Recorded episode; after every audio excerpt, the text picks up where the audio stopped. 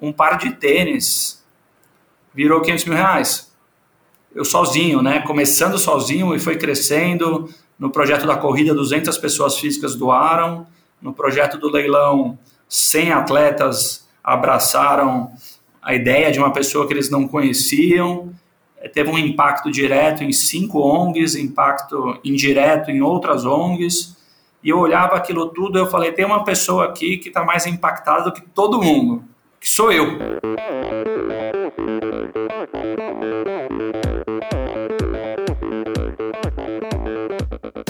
Olá pessoal, aqui é o Bernardinho. Olá amigos, eu sou a Fernanda Maciel. Aqui quem fala é o Tony Canaã. Olá, eu sou o Djan Madruga. Eu sou Ana Polegatti. E aí galera, aqui é o Thiago Vinhal. E esse é o Endorfina Podcast. Sou Michel Bogli e aqui no Endorfina Podcast você conhece as histórias e opiniões de triatletas, corredores, nadadores e ciclistas, profissionais e amadores. Descubra quem são e o que pensam os seres humanos que vivem o esporte e são movidos à endorfina.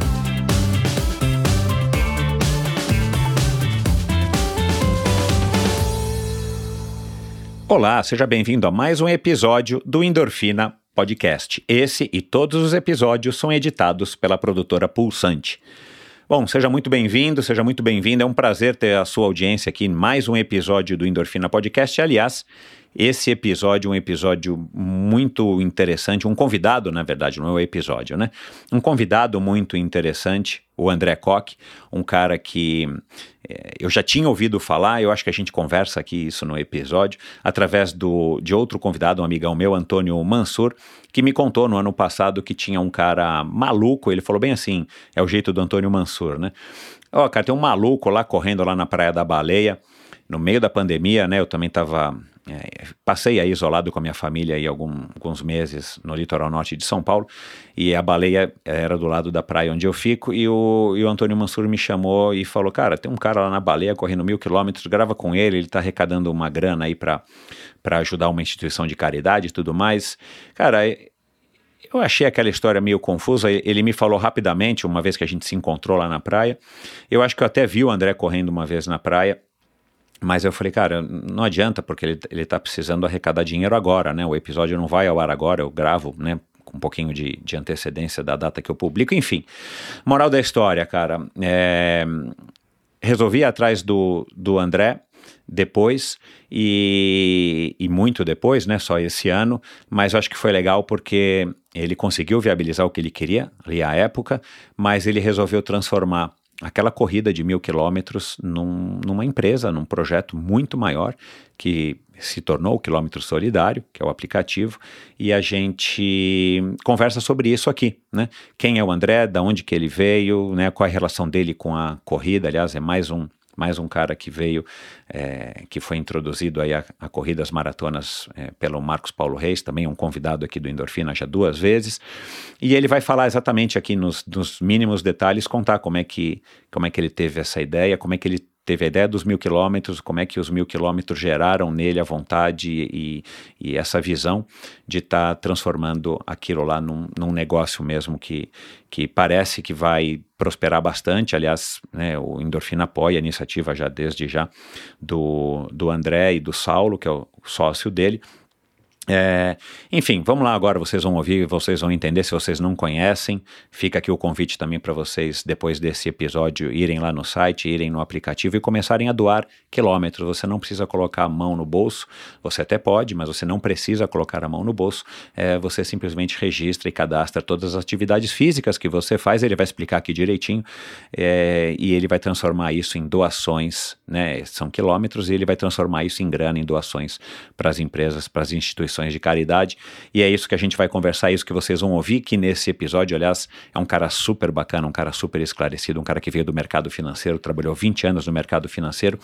E é isso que eu disse já algumas vezes aqui no Endorfina, cara, o esporte precisa ter pessoas assim, porque é isso que vai fazer com que o nosso esporte, não importa amador ou profissional, ele se desenvolva e ele receba inputs de pessoas que não só, só não só somente são, perdão, atletas profissionais ou ex-atletas profissionais ou pessoas que querem, sei lá, é, enfim, é, se aventurar no mundo do esporte. São pessoas sensatas, pessoas coerentes, inteligentíssimas e que só trazem, é, só fazem agregar para o esporte. Então, acho que é, é, de cara já é uma iniciativa super louvável as, a iniciativa aí do Saulo e do André Koch, que é o meu convidado de hoje. Obrigado a todos vocês que têm acompanhado Endorfina, muito obrigado a todos vocês que estão ainda ouvindo os episódios, ou correndo atrás dos episódios, o episódio da Monique Azevedo na semana passada, o episódio do Joaquim Cruz, o, enfim, o episódio da Ida dos Santos. Aliás, esses dois episódios foram os especiais que eu soltei durante o mês de julho e agosto em, em, em, em, comemoração aos Jogos Olímpicos. Então, muito obrigado a todos vocês. Para mim é um prazer. Vocês não sabem como eu me sinto lisonjeado com a sua audiência. Se você ainda não ouviu nenhum desses episódios ou outros episódios do Endorfina, vai lá nesse mesmo agregador de podcasts e ouça. Vá também no meu site, no endorfinabr.com. Lá você vai encontrar informação a respeito de todos os episódios, de todos os convidados do Endorfina Podcast. Lá você tem acesso a todos, é, a todos. Você tem acesso a alguns links para assuntos que a gente conversa em cada um dos episódios. Lá você tem acesso às redes sociais, aos contatos de cada um dos convidados. Lá também você encontra informações a respeito é, de como apoiar esse projeto. Lá você encontra informações é, sobre o canal no YouTube. Aliás, Endorfina TV com Michel Bogli, você vai assistir sempre a clips dos convidados, conversas, trechos bem curtinhos que eu acho que são legais e, e, e fazem sentido de você ouvir isoladamente. Você não precisa ouvir sempre o episódio completo para acessar algum tipo de, de mensagem do convidado. Então fica aqui a, o convite. É um canal que eu lancei esse ano, no meio do ano, um, né, que eu, é o ano que eu estou completando 2021, quatro anos de Endorfina Podcast. E também você, é, no meu site, através do site, você assina a newsletter semanal, sua dose extra de inspiração. Fica o meu convite convite aqui. Toda sexta-feira você vai receber um e-mail curtinho com informações bem legais a respeito dos convidados da semana, do convidado da semana e a respeito de dicas, enfim, é, curiosidades que eu gosto de compartilhar com vocês e que eu acho que podem servir de alguma maneira também como uma inspiração extra para o seu final de semana. Então é isso, pessoal. Vamos lá agora para mais um episódio do Endorfina Podcast, com esse convidado que tem uma paixão inegável aí pelo, pelo esporte e principalmente em ajudar em fazer o bem e achar propósito, dar propósito para sua própria vida, o que é muito interessante. Então vamos lá, afinal de contas, quem é que não gosta de uma boa história, não é? A pandemia será um divisor de águas na história mundial. Para sempre será lembrada por todo o mundo que, de uma maneira ou de outra, tiveram suas vidas impactadas.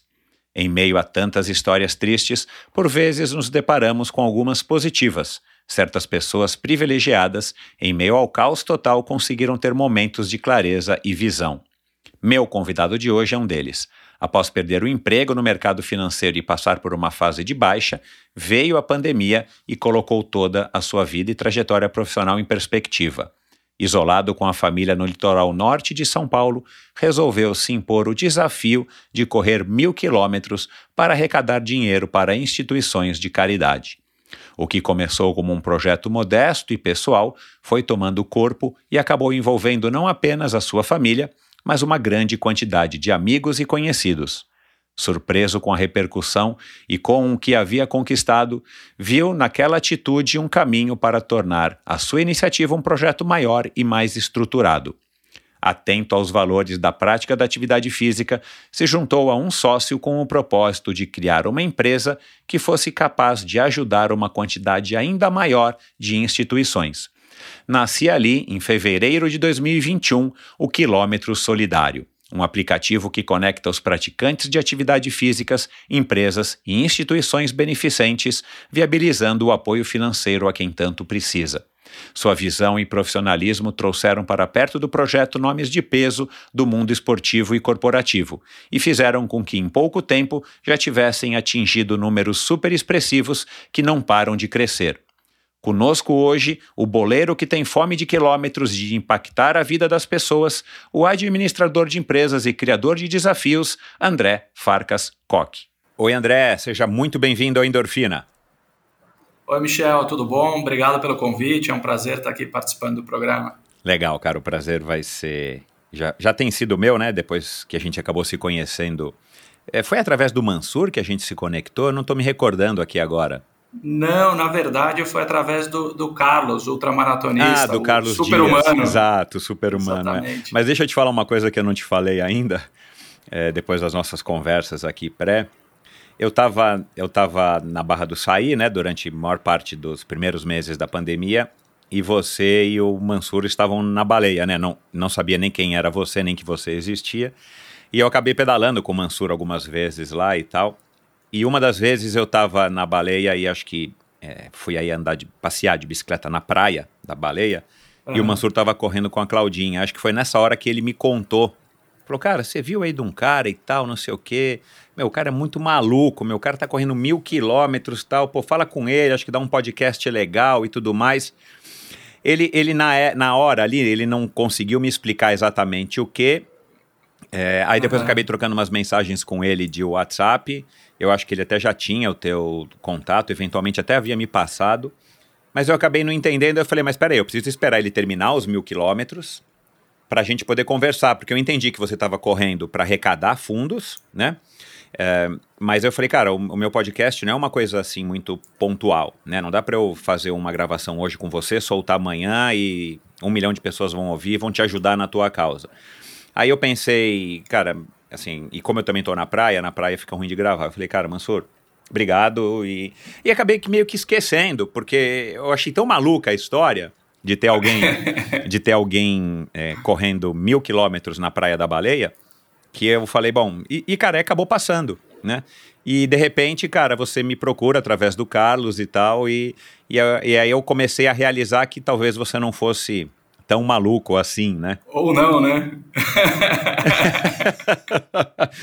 é, é, é, tudo bem que vindo do Carlos também, né, cara? O Carlos Dias, ultramaratonista.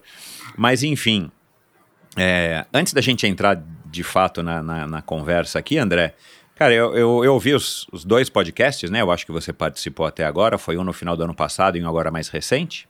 Não foi isso? É, eu gravei com o Serginho Xavier isso, no, em dezembro. no final do ano passado, isso. até por uma indicação do Marcos Paulo, que claro, você conhece bem. Claro, claro.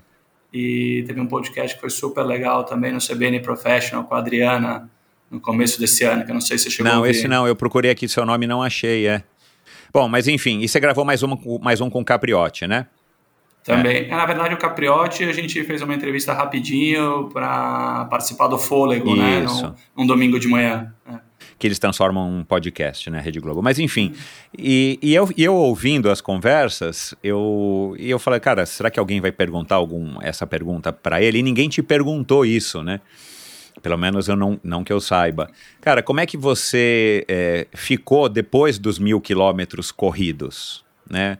Você já se recuperou? Você deu um encheu o saco de correr? Você teve muitas lesões? O que, que, que aconteceu com o André depois de ter corrido mil quilômetros pela primeira vez, pelo menos nesse curto período de tempo, né? Foram quantos dias, André? É, de forma consecutiva foi a primeira vez. Eu comecei dia 19 de março, que foi o dia que eu cheguei na praia para dizer assim me refugiar, uhum. né, durante o período de quarentena, quando começou de fato a pandemia. Uhum e eu tinha colocado como meta correr mil quilômetros até o dia 19 de junho. Uhum. Há três meses, super tranquilo aqui, vai dar 330 por mês, 10 por dia, tá super sossegado de fazer. É, nem me parece uma meta muito ambiciosa. Só conforme eu fui correndo, eu fui me empolgando e eu fui correndo distâncias maiores, né? E as pessoas que estavam acompanhando o projeto começaram a dar ideias, né? E se você achava que eu era maluco, eu estava muito animado ali com tudo isso que estava acontecendo e a arrecadação que, que surgia e etc. E uma das ideias foi do meu cunhado, que falou, cara, por que você não faz uma maratona para comemorar os mil quilômetros? Legal, né? Por que não? Eu estou fazendo várias meias maratonas, tinha dia que eu ia até 30 quilômetros, eu falei, legal essa ideia, eu gostei. E eu comecei a montar ali o calendário de forma que eu escolhesse um dia que fosse legal para fazer a maratona, que fosse alguma coisa realmente especial, uhum. né? Como eu comentei com você, eu tinha feito algumas, mas jamais pensei em correr uma maratona sozinho e na Praia da Baleia. É. Olhei o calendário, falei, poxa, eu acho que eu consigo acabar os mil quilômetros em maio ainda. Né? Vou antecipar um pouco essa meta, acabar em maio. Qual um dia bacana? Final de semana, porque meus filhos poderiam acompanhar. Claro, é. Eu tenho três filhos. Eu sempre tive o sonho de cruzar a linha de chegada com os meus três filhos. E 30 de maio é o dia que eu comemoro o aniversário de casamento. Era um sábado. Perfeito, tá fechada aqui a data. Vai ser dia 30 de maio. Comemoro o aniversário de casamento. As crianças completam a prova comigo. Eu economizo o presente de casamento. e tá feito, né? E foi muito legal, Michel, porque eu fui seguindo o cronograma para não ter risco de fazer nenhum papelão no dia 30 de maio e não completar os mil quilômetros. Eu larguei com 999 quilômetros corridos. Faltava, falei, faltaria pior, apenas um para você terminar. Faltaria um. Falei, pior das hipóteses, corro um quilômetro, bacana, comemoramos mil quilômetros, 200 mil reais arrecadados, vai ser super legal, né? Às 5 e meia da manhã acordei, tinha combinado com a minha filha que ela estaria comigo às 6 da manhã na largada. Na verdade, ela foi, desejou boa sorte, voltou a dormir.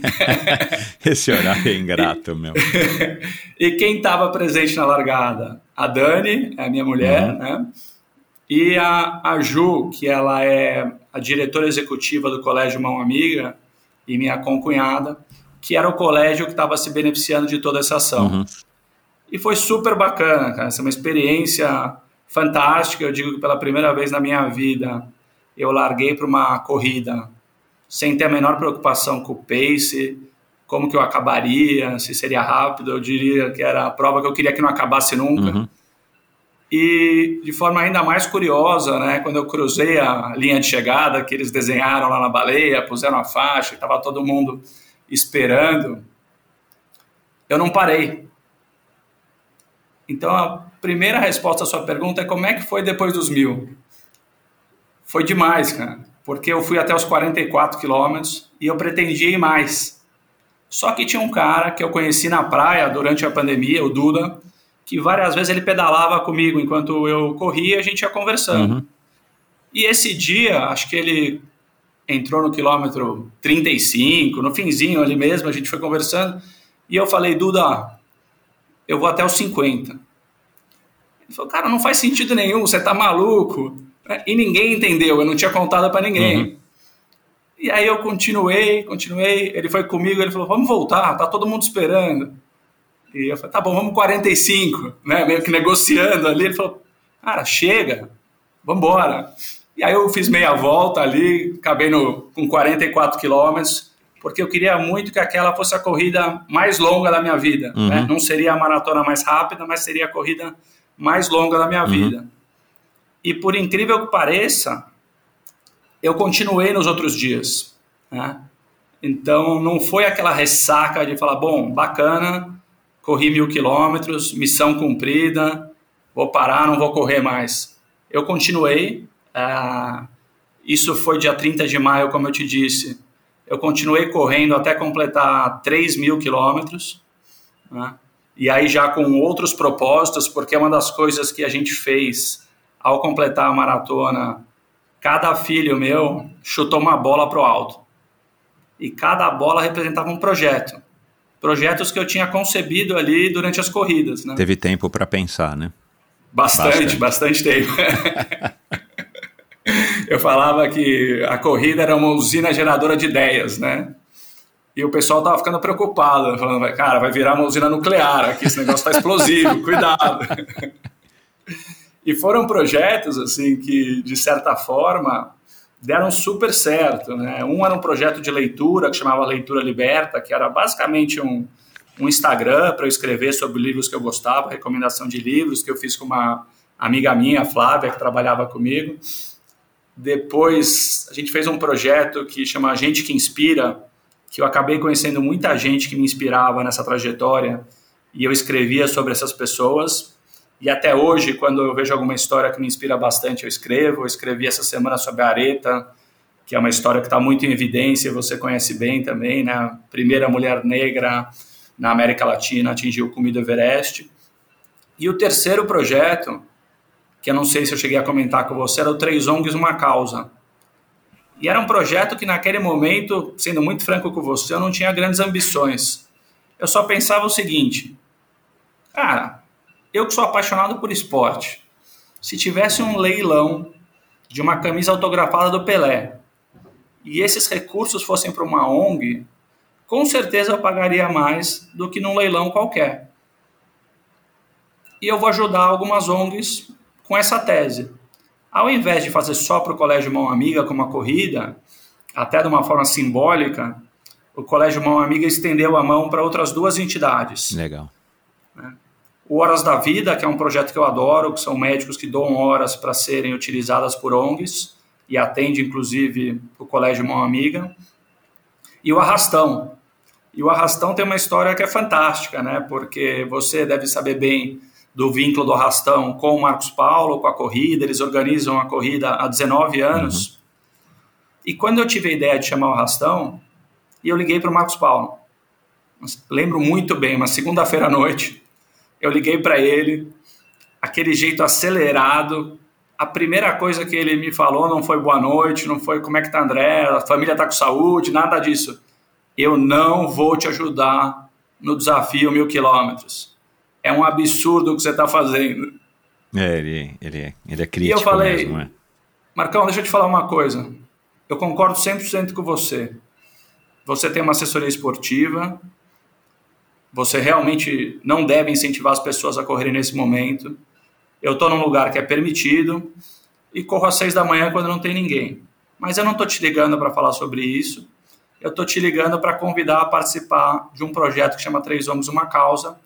Expliquei para ele o projeto, gostaria que o Arrastão participasse. E a resposta dele foi: Cara, adorei. Aí. Eu tô dentro, independente do Arrastão.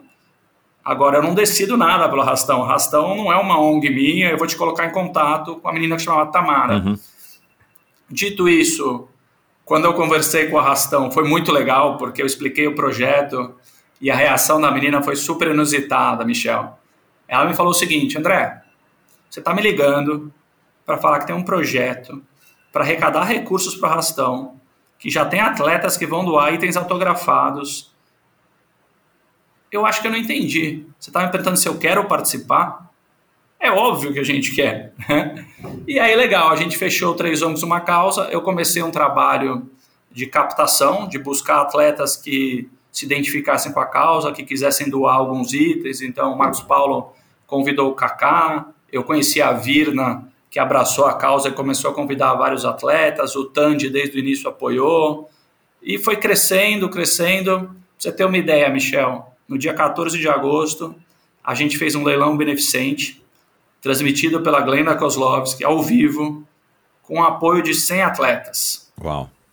E o exemplo que eu te dei, que era a minha tese inicial, que era do Pelé, né, a camisa do Pelé, a gente tinha duas camisas do Pelé, tinha a camisa do Zico, do Rivelino, do Bernardinho, Zé Roberto Guimarães. Eu nunca imaginei que pudesse ter o sucesso que teve.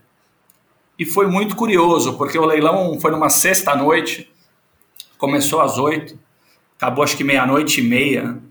E quando eu olhei a arrecadação, eu lembro que o leiloeiro ele vibrou a hora que rompeu a barreira dos 200 mil. Que legal. E deu 213 para ser exato. Acabou aquilo, eu fiquei meio frustrado. Falei, como é que pode? Um leilão que tem Pelé, Zico, Zé Roberto Guimarães, Gustavo Borges, Avir, na Glenda, arrecadar só isso. Uhum. Né? No dia seguinte eu liguei para as ONGs para contar, né? eles falaram, André, você está de brincadeira. Olha que legal, olha o engajamento que teve, olha a repercussão que teve em cima do leilão, visibilidade em mídia, foi super bacana. E para mim, Michel, foi uma experiência assim fantástica, né? Porque você imagina alguém como eu, apaixonado por esportes, que tinha a possibilidade de estar conversando com ídolos da minha infância, ou não só da infância, adolescência. Exato. Então tinha um dia que eu falava com o Meligene, outro dia com o Cássio Mota, o Tandy, Naubert, o Zico. Foi muito legal, foi muito legal. Uma experiência realmente inesquecível, né? Então, de fato, é, essa jornada toda da corrida que começou 19 de março, ela acabou no final de outubro. E aí sim eu acho que veio aquela ressaca, né? Do e agora? Uhum. Né? Fiz o desafio da corrida, bacana, o leilão foi legal. Eu fiz um leilão de vinhos com a ajuda do Jorge Luque também, para ajudar outras ONGs. A gente tinha arrecadado no total 500 mil reais. Então tava super feliz, mas o famoso. Cara, é uma grana, é uma grana boa, cara, 500 mil reais, meu, um volume... Foi muito legal, Michel. E, e acho que o mais legal de tudo é. Eu olhava, né, assim, aquela olha- ideia de olhar pelo retrovisor e olhar um pouco o que foi a experiência, avaliar onde eu errei, onde eu acertei. Eu falei, um par de tênis virou 500 mil reais. Eu sozinho, né, começando sozinho e foi crescendo. No projeto da corrida, 200 pessoas físicas doaram. No projeto do leilão, 100 atletas abraçaram a ideia de uma pessoa que eles não conheciam. Eh, Teve um impacto direto em cinco ONGs, impacto indireto em outras ONGs. E eu olhava aquilo tudo e eu falei: tem uma pessoa aqui que está mais impactada do que todo mundo. Que sou eu É óbvio. sou eu, né? O que, que eu faço com isso? Eu coloco na gaveta, conto essa história e falo, poxa, que legal, olha o que eu fiz aqui, ou eu consigo transformar isso em algo maior. E daí que começaram as ideias de o que fazer com aquilo, como transformar uma experiência relacionada à atividade física em uma alavanca para arrecadar recursos para o terceiro setor e etc. Né? Esse episódio é um oferecimento da Bovem Energia. Bovem, há uma década fornecendo energia e gerando resultados para consumidores do mercado livre. Quer ser livre? Fale com a Bovem. Energia que inspira. Saiba mais em bovem.com.br e através do perfil no Instagram Bovem Energia. Esse episódio também é um oferecimento da Titanium Vida, Saúde e Previdência. Quase 20 anos de história, o comprometimento total com seus clientes e uma alta credibilidade, ela oferece as melhores soluções em proteção e segurança que você encontra no mercado, com planos de seguro de vida, saúde e viagem. A Titanium oferece serviços para o seu bem-estar, como seguro de vida resgatável, que além de resguardar e proteger o futuro das pessoas que você ama, te dá a opção de resgatar os valores em seu seguro para utilizá-los no que quiser ou precisar. E o seguro saúde com cobertura mundial e livre escolha de médicos, clínicas e hospitais. Colocar a Titânio em seu futuro é uma escolha sensata. Aproveite os melhores momentos da vida com quem você ama, livre de preocupações com um amanhã. Siga e conheça mais sobre a Titanium através do seu perfil no Instagram em titanium.consultoria. Não conte com a sorte, conte com a Titanium. Você falou dessa paixão pelo esporte. Eu vou querer, claro, me aprofundar nisso tudo, porque eu já anotei aqui. é, enfim, fiz aqui anotações enquanto você falava e, e quero abordar alguns temas específicos dentro disso tudo que você está falando, dessa tua guinada, na- acho que na tua vida, né? Acho que é uma coisa que, é, que vai impactar a tua vida pro, pro resto dela, né? Você que está com 48 anos, não tá velho, né, André? Estamos começando, né, Michel? É, mas, cara, vamos, vamos dar um passo atrás. Quando que você se apaixona pelos esportes? E, e- e aí eu já emendo uma segunda pergunta. Cara, você não começou do zero, né? Você, quando resolveu correr lá os mil quilômetros, você não começou do zero. Você fale um pouco aí de como é que começou a paixão, é, a sua paixão pelos esportes. Você também que é um, um sócio do Esporte Clube Pinheiros, né? E, e o que, que você tinha que, que, que, que fez com que você acreditasse que, que talvez você conseguisse de fato correr mil quilômetros? Porque até então você trabalhava no mercado financeiro, você não é nenhum atleta profissional, você não foi nenhum atleta olímpico, você não é um cara que treinava em tempo integral, você era um cara que simplesmente né, perdeu o emprego naquele momento, eu entendi, eu quero também daqui a pouco abordar esse assunto. E você se isolou em quarentena na Praia da Baleia, que para quem não conhece, eu acho que talvez seja uma das melhores praias, quer dizer, não existe acho que praia melhor para se correr, né?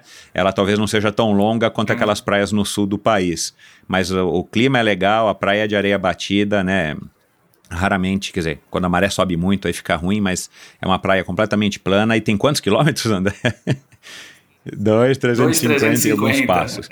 Então o André ficava indo e voltando nessa praia, que é uma delícia, mas eu não sei se dá para correr mil quilômetros lá e, e achar que ainda é gostoso. Mas enfim, Dá. é. Vou te falar que dá. Enfim, é, mas fala um pouquinho, cara, como é que foi a- essa tua relação com os esportes? Eu também descobri aqui que você estudou, acho que no Santa Cruz, né? Isso. Que eu sei que é um colégio aqui tradicional de São Paulo e, e que pr- promove bastante atividade esportiva. E como é que você achou que você iria conseguir, né? Com, com que cabeça que o André achou que ia conseguir correr mil quilômetros? Vamos ter que voltar um pouquinho no tempo aqui para te responder. E, e, é legal você ter falado do colégio, porque eu acho que o colégio tem uma responsabilidade, uma influência muito grande nessa minha trajetória no esporte. Né? Então, primeiro momento, acho que como grande parte das pessoas, né, é, a paixão era o futebol. Né? Então, era aquele moleque que chegava no colégio, queria chegar antes para jogar futebol, no intervalo saía correndo para pegar o campinho e, e, jogar, apaixonado por jogar, por assistir. É, boas lembranças que eu tenho da infância são relacionadas ao futebol e num período que, sendo muito franco com você, não era fácil ser corintiano. Né? Ainda mais em um colégio dominado por São Paulinos. Ah, é verdade. É, é. Grande parte dos meus amigos Exato. são paulinos. Numa época que o Corinthians não ganhava grandes títulos e o São Paulo estava no auge. Né? Então foi um período nesse sentido difícil, Michel. e, e no mesmo Santa Cruz, né, é, eu me lembro muito bem, tinha um professor de educação física, se uhum. chamava Arcílio. E um belo dia eu fui jogar handball né, no colégio. Alguns dos meus amigos jogavam, jogavam handball no colégio, jogavam no Pinheiros. E eu fui participar de um treino. Nesse primeiro treino, o Arcílio, poxa, eu acho que tem potencial aqui, é, continua treinando aqui no colégio, vamos acompanhar, etc. E muito rápido, ele me convidou para fazer um teste no Pinheiros, né, para ser militante no Pinheiros. E foi uma experiência muito legal, muito legal. Eu fui goleiro de handball no Pinheiros durante alguns anos, comecei no infantil, é, e era uma época que eu jogava o infantil, o infanto juvenil, e às vezes jogava pelo principal quando faltava goleiro. Foi uma experiência que eu acho que me ensinou muito, né? Eu vejo algumas coisas hoje que as pessoas falam em relação a inclusão, é, preconceito, e eu falo, cara, o esporte por mais que a gente ouça algumas histórias algumas vezes ruins em relação ao racismo, em futebol e etc., não tem muito espaço para isso. Jogava quem era melhor, né? E me possibilitou conviver com gente de tudo que era tipo, de raça, origem social. Então eu me lembro de uma viagem que de certa forma ela foi traumática, né? Mas foi uma viagem que me traz boas lembranças. Quando eu estava na seleção paulista, e tinha um campeonato brasileiro de seleções que seria disputado em Brasília. E a gente, evidentemente, foi uhum. de ônibus, né? Sem nenhum grande luxo, nenhum Mas grande com a escola conforto. ou já com o clube? Pa... Não, no, ah, tá. no Pinheiros já. Na verdade, isso foi a seleção uhum. paulista, né? Quando eu já estava na seleção paulista. E a gente passou pelo Palácio do Governo para ser recebido. A delegação do Estado de São Paulo queria disputar os Jogos Brasileiros. Eu lembro que era o governador uhum. Orestes Quercia, né? Então, recebido no Palácio, depois fomos para Brasília, chegamos naqueles alojamentos, que eram não sei quantas mil camas espalhadas numa escola, né? O Zico foi dar as boas-vindas, foi um negócio muito bacana. A gente perdeu o campeonato, perdeu o jogo para uma seleção que eu lembro que saiu todo mundo escoltado pela polícia, que foi uma porradaria depois da partida. E, e isso no handball, assim, eu fiquei vários anos, né? Uma, uma experiência de treino muito legal. As pessoas falam muito, às vezes, em sacrifício, abrir mão de várias coisas. Eu, sinceramente, acho que existe um pouco, mas acho que os benefícios são muito maiores do que qualquer tipo de sacrifício que você tenha que fazer. É, me possibilitou viajar para vários lugares, a sensação de você ser campeão paulista, brasileiro, escolhido. É, eu lembro no Campeonato Brasileiro que eu fui escolhido o melhor goleiro do campeonato. Eu tenho a bola guardada até hoje, né? Não que sei legal. quantos anos depois, e, e mostro para as crianças. E eu me lembro muito bem uma viagem que a gente fez. Eu tinha 14 anos na época e era um time do Pinheiros que iria fazer uma excursão em Portugal e na Itália. E eu acho que tinha saído do Brasil, Michel, uma ou duas vezes na vida antes, provavelmente, acho que tinha ido a Buenos Aires com a minha família e aquela tradicional uhum. viagem da Disney, né? Então, para mim, aquilo era fantástico. Eu estava olhando e falei, poxa, estou viajando aqui com o time de handball do Pinheiros. Só, só os amigos. Para Portugal, para Itália, sozinho. Fantástico. E tinha uma cidade na Itália, chamava hum. Teramo. Nunca tinha ouvido falar antes. E era inacreditável. A cidade parava para esse torneio Olha. de handball. Pessoas do mundo inteiro. Então, os estacionamentos de supermercados, etc., eram transformados em quadras e era uma semana que você vivia o handball de ponta a ponta com gente do mundo inteiro. A gente não ganhou esse campeonato, mas foi muito bacana. Depois a gente foi disputar um outro campeonato na Itália também, que eu lembro até hoje, foi super bacana. A gente foi campeão ganhando da seleção da Palestina Caramba, na final. Que legal. Você imagina, quando é que eu posso imaginar que eu ia jogar contra a seleção da Não, Palestina? André, desculpa interromper, mas nessa idade é uma delícia, né, cara? Você tá com seus amigos, longe dos pais, ninguém, né, teoricamente você não tá, né, Exatamente. ninguém tá te controlando assim, fazendo bagunça o dia inteiro, fazendo o esporte que você gosta, quer dizer, cara, e viajando pelo mundo, delícia, cara.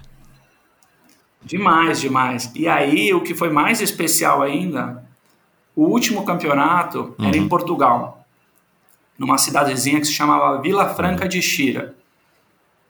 E quando a gente chegou, você imagina aquela molecada chegando na cidade, o troféu e as medalhas estavam exibidos numa loja da Citroën. Uau! Michel, a gente chegou, olhou aquilo, falou: Nossa, olha esse campeonato, patrocínio da Citroën. Imagina a gente ganhar isso. E era algo inimaginável. Inimaginável. E a gente ganhou esse campeonato. Né?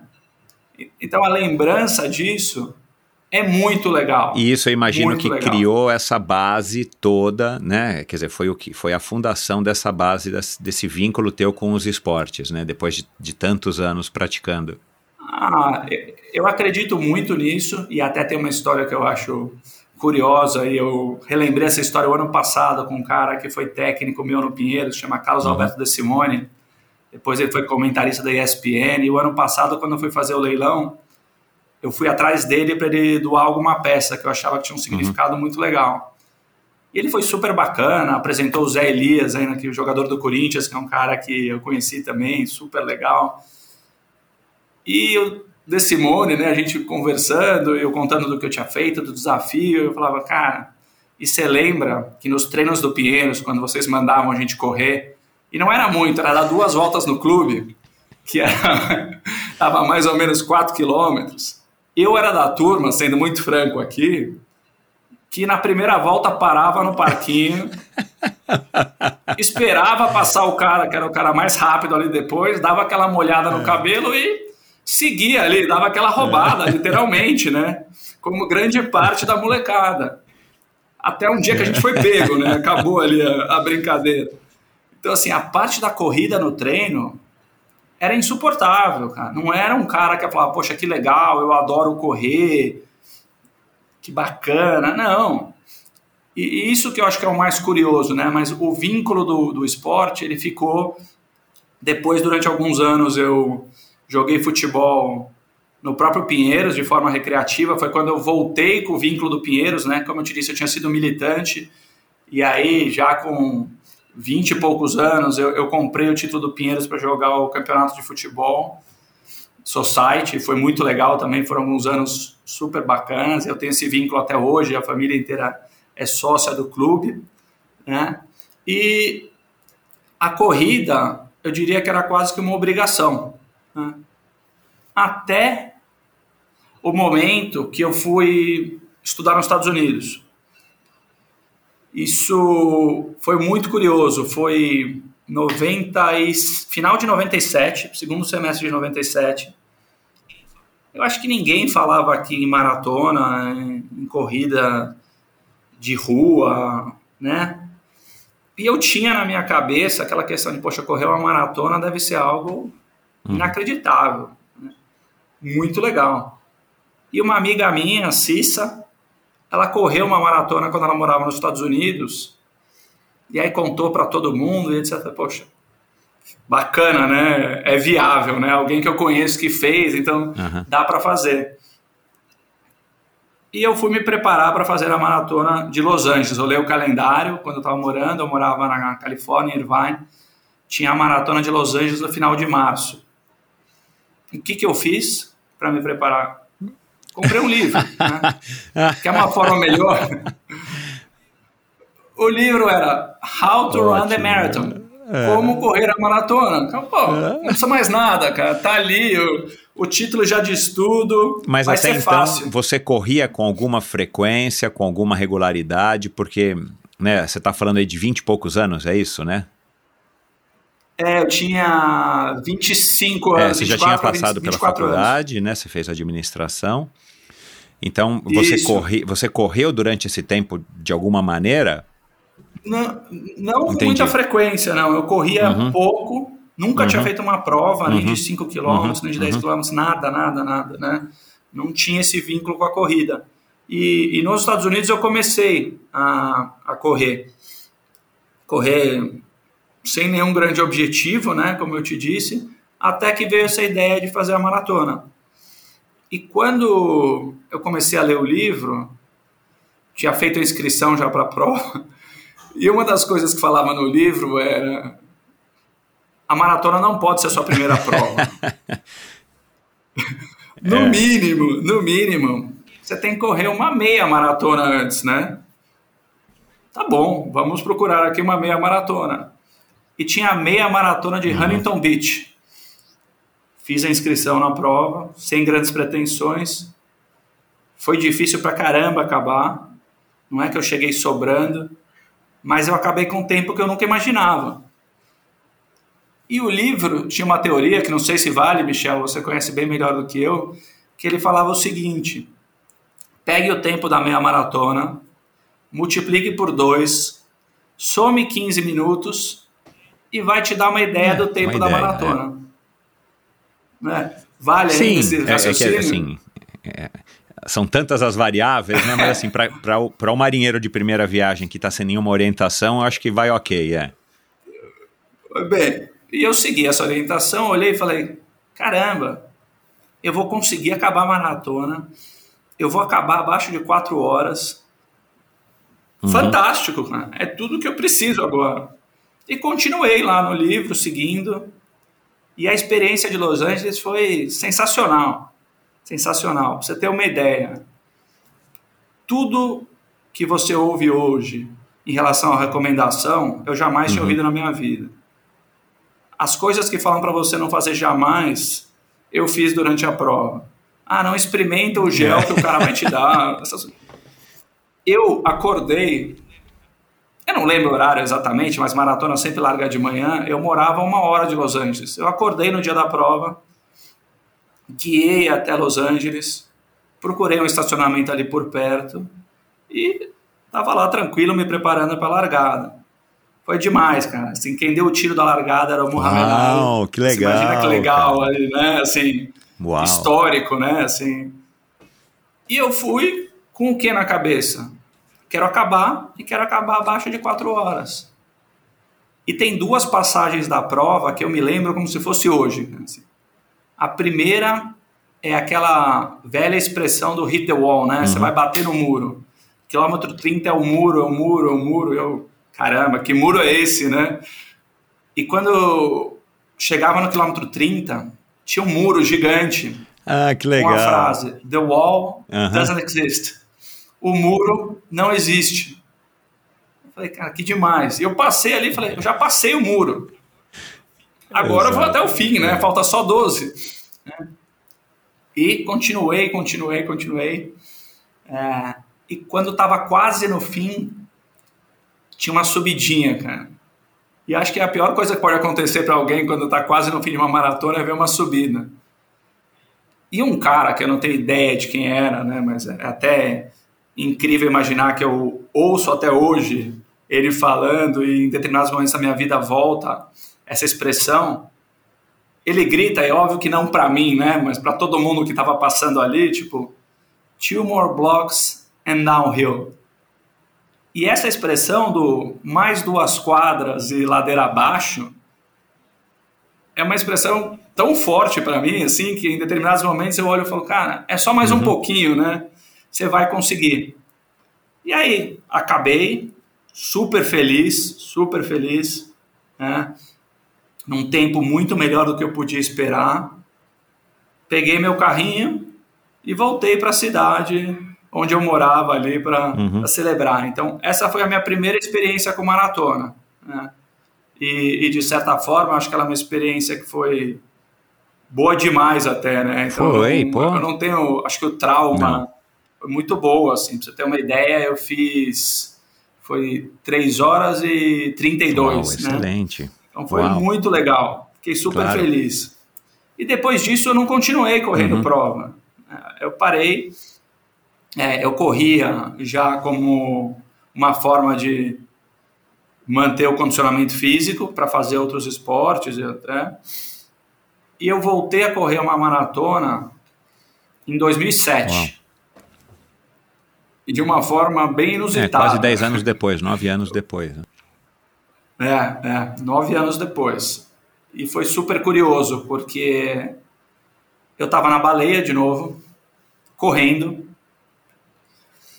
e determinado momento, um cara que eu já tinha cruzado várias vezes, que eu não conhecia, me perguntou, né? Que prova você vai correr? E eu, cara, nenhuma, né? E eu não sei se você conhece o, o Fernandão, sabe o quem Fernando é? da Barra do Saí, sim. Isso, eu tenho casa na, na mesma rua dele e nós estudamos juntos, meu, há 1.500 anos atrás. É, Ah, você tá brincando, tá brincando. É. O Fernandão é um cara fantástico. fantástico, fantástico. E quando ele me falou isso, ele passou e falou: vamos para Berlim. Vamos para Berlim. O que, que é Berlim? Que que- Cheguei em casa, fui olhar. Berlim é a maratona mais rápida Uhum. do mundo, né? Uma maratona que tinha várias vezes quebra É. de recorde. Eu falei, poxa, legal. E o Duda, que você conhece também, que a gente já conversou, foi outro cara que virou e falou, pô, você tem que treinar, cara, você tá correndo bem. Procura o Marcos Paulo e vai fazer o treinamento para ir para Berlim. Michel, faltava três meses para Berlim. E eu fui lá, humildemente, conversar com o Marcos Paulo. Primeira coisa, "Ó, que legal, aquele jeitão dele, você Uhum. conhece bem pra caramba, um cara que, que eu adoro também, super bacana. E ele me colocou para falar com o Emerson, né? O Emerson, para quem não conhece, também é um sócio da MPR, ex-triatleta, né? Um cara super legal. O Emerson olhou para mim e falou assim, André, falta três meses, cara, não dá. Eu falei, Emerson, confia em mim, cara. Dá. Eu tô com uma base boa, Você tô correndo bem, Ah, já já, fiz a inscrito, inscrição. né? Tava. Naquela época não tinha essa questão Sim, de sim. sorteio, não tinha nada disso, né? Poxa, dá pra ir, eu só quero que você me ajude a dar uma lapidada aqui, né? Eles odeiam Cara. isso, cara. E ele, ele é todo É, correto, é. né? Muito certinho. E foi um pouco numa linha, assim, sem nenhuma pretensão, nada. Eu falei, Emerson, eu vou, cara. assim. eu queria que você me ajudasse. né? Aí ele falou, vamos fazer o seguinte, então. Eu vou montar uma planilha de treinos para você e você vai tal, tal dia nos encontrar. Eu falei, não, não vai dar para te encontrar, porque a minha rotina aqui não possibilita isso, etc. Mas eu te prometo, cara, o que você puser na planilha eu vou fazer. E eu segui a Arrisca. planilha assim, à risca, né? Tudo direitinho, direitinho, direitinho. Ia passando para ele. Ele falou, bom, acho que reunião antes de ir para Berlim, que eles gostam de fazer, fazer um briefing da Isso. prova, etc. O dia que eles fizeram para todo mundo, evidentemente eu acabei não indo, não pude ir. E o Emerson mandou uma mensagem, né? Ó, André, legal, tal, eu não, eu não vou poder participar do bate-papo, mas o Fábio Rosa, que é outro sócio da MPR, né? Ele vai conversar com você para te dar umas orientações, etc. Poxa, legal. Cheguei lá e o Emerson tinha me falado, André, você vai correr para 3h30, né? Vai tranquilo, faz muito tempo que você não corre uma prova, você sentiu um pouco, bacana. O Fábio pegou a planilha, olhou e falou assim, André, tá de brincadeira, né? Vamos para cima, cara. É para baixo de 3,20. Não fala nada pro Emerson, mas, cara, vamos com tudo. E aí eu saí de lá super animado, né? Fui para Berlim, eu com A minha mulher não conhecia Berlim. E eu falei, eu não estou vindo aqui só para correr a maratona. Eu vou curtir a cidade, vou conhecer, vou caminhar, vou tomar cerveja. E o Emerson que acompanhar a turma da MPR. No sábado, ele me procura. André, cadê você? Você não apareceu aqui na foto. Tô com a sua camisa. Falei, putz, Emerson, obrigado. Será que você consegue deixar no hotel, etc. Enfim, ficou maluco, né? Quando soube que eu tava tomando cerveja na véspera. E... Legal. Acabou a prova. Foi inacreditável para mim. Essa a melhor prova que eu já fiz. Eu, sabe aquelas coisas, Michel, que você olha e fala não é possível aqui, tá bem melhor do que eu podia imaginar. Para você ter uma ideia, o que, que eu falei para minha mulher? Dani, ó, o pessoal falou que eu devo acabar em 3 horas e meia, então me encontra lá na chegada depois de 3 horas uhum. e meia, mais ou menos. Né? Legal. O que aconteceu? Eu cheguei, cheguei antes, ela não estava, e eu sacaneio até hoje, né? Que eu falo, eu te levei para Berlim para acompanhar a maratona e você não estava na chegada. e foi tão bacana que, assim, é, eu não sei se é algo que acontece em muitas provas, mas em Berlim, pelo menos, tinha aquela bola, né, com os, os pacemakers, do cara que vai Sim, dando o ritmo da prova. E eu tava no cara da 3 horas e meia. E aí comecei, de repente o cara ficou para trás, eu olhei a outra bola, tava no 3 e 20, continuei, de repente eu vi a bola do 3 e 15, eu falei, é essa, cara vamos embora.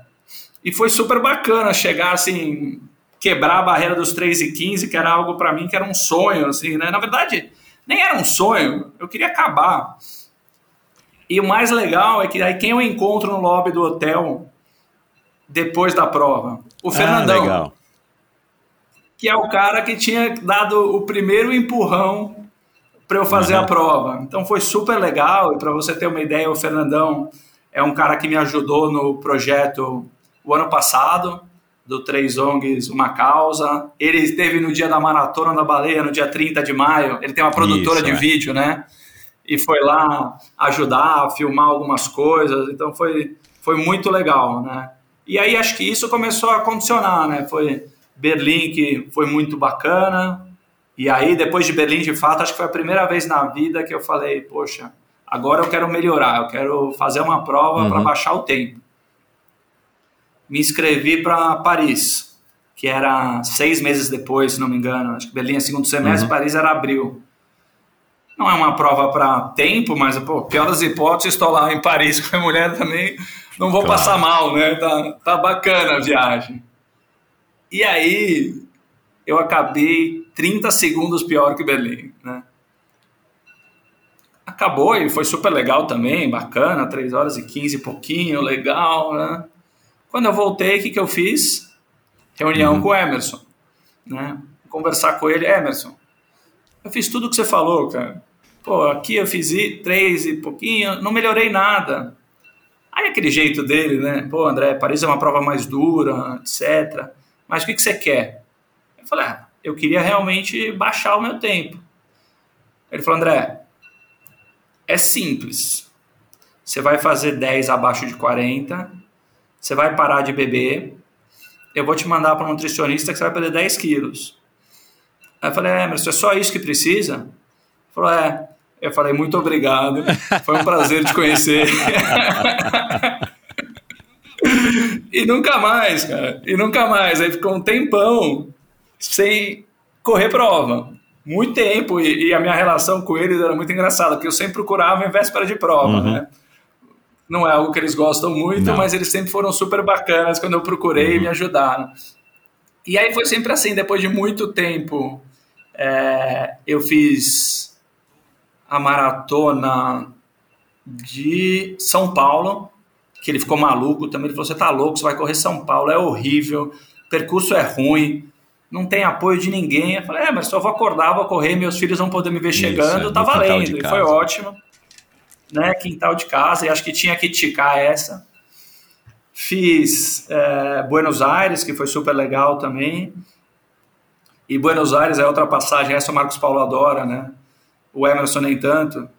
Eu não sabia essa história de que a Coca-Cola era benéfica no Uhum. final da prova, né? Eu sou da geração que os caras davam uma batata no quilômetro 35, né?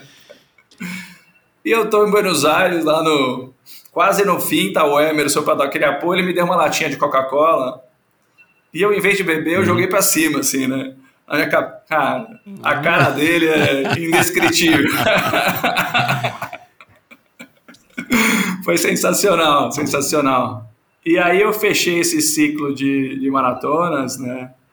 Na do Rio, que foi muito legal também, aí com meus filhos já mais velhos, podendo ver de fato o que é uma prova, e a prova é maravilhosa, né? É muito bonita, é muito bonita. Foi, foi sofrida, mas foi muito legal. Então eu acho que, de uma forma não tão resumida, né? Te respondendo, da onde eu acreditei que eu poderia fazer os mil quilômetros, eu acho que é essa bagagem toda, né? De várias provas em momentos diferentes da vida, mas que sempre que eu coloquei na cabeça que eu ia fazer alguma coisa, eu fui lá, me propus a fazer, treinei Claro. e fiz. Não, e, e uma coisa né? que eu acho que foi fundamental, você não teve traumas, né? Você não teve grandes traumas, você não teve é, frustrações, é, pelo menos grandes, né, com relação a isso, porque tem muita gente que tem grandes frustrações, né? Faz pouco tempo eu recebi aqui um, um cara que hoje corre muito bem, amador, o Rodrigo Lobo, tem até uma assessoria, e ele, a primeira maratona, acho que com 17 anos, foi na onda da turma, acho que da academia, e, claro, foi traumático, porque não é uma coisa né, que você encara é, assim, com, com tanta facilidade, não para todo mundo, né? E pelo jeito para você deu certo. Claro que você não tinha 17, você tinha por volta de 20 e pouquinho, 24, 25. Mas acho que isso é legal, porque você foi tendo reforço, reforços positivos, é um pouco na base da sorte, mas claro que tem muito a ver com o seu condicionamento físico e com a maneira como você encara, né? Porque também tudo é uma questão de alinhar a expectativa, né? E aí, de repente, você você acha que você pode ir tudo, claro, guardadas as devidas proporções para quem ainda estava nessa rotina toda de, de provas que você acabou, nesse histórico todo de provas que você acabou descrevendo, você estava trabalhando no, no mercado financeiro, né? Trabalhando para grandes bancos e tudo mais, aquela rotina que a gente imagina. Quer dizer, que a gente sabe que não é fácil, né? Não é que você podia sair às quatro da tarde numa terça-feira para ir lá para o Ibirapuera, numa quarta-feira para ir para o Ibirapuera fazer pista lá com o Marcos Paulo, né?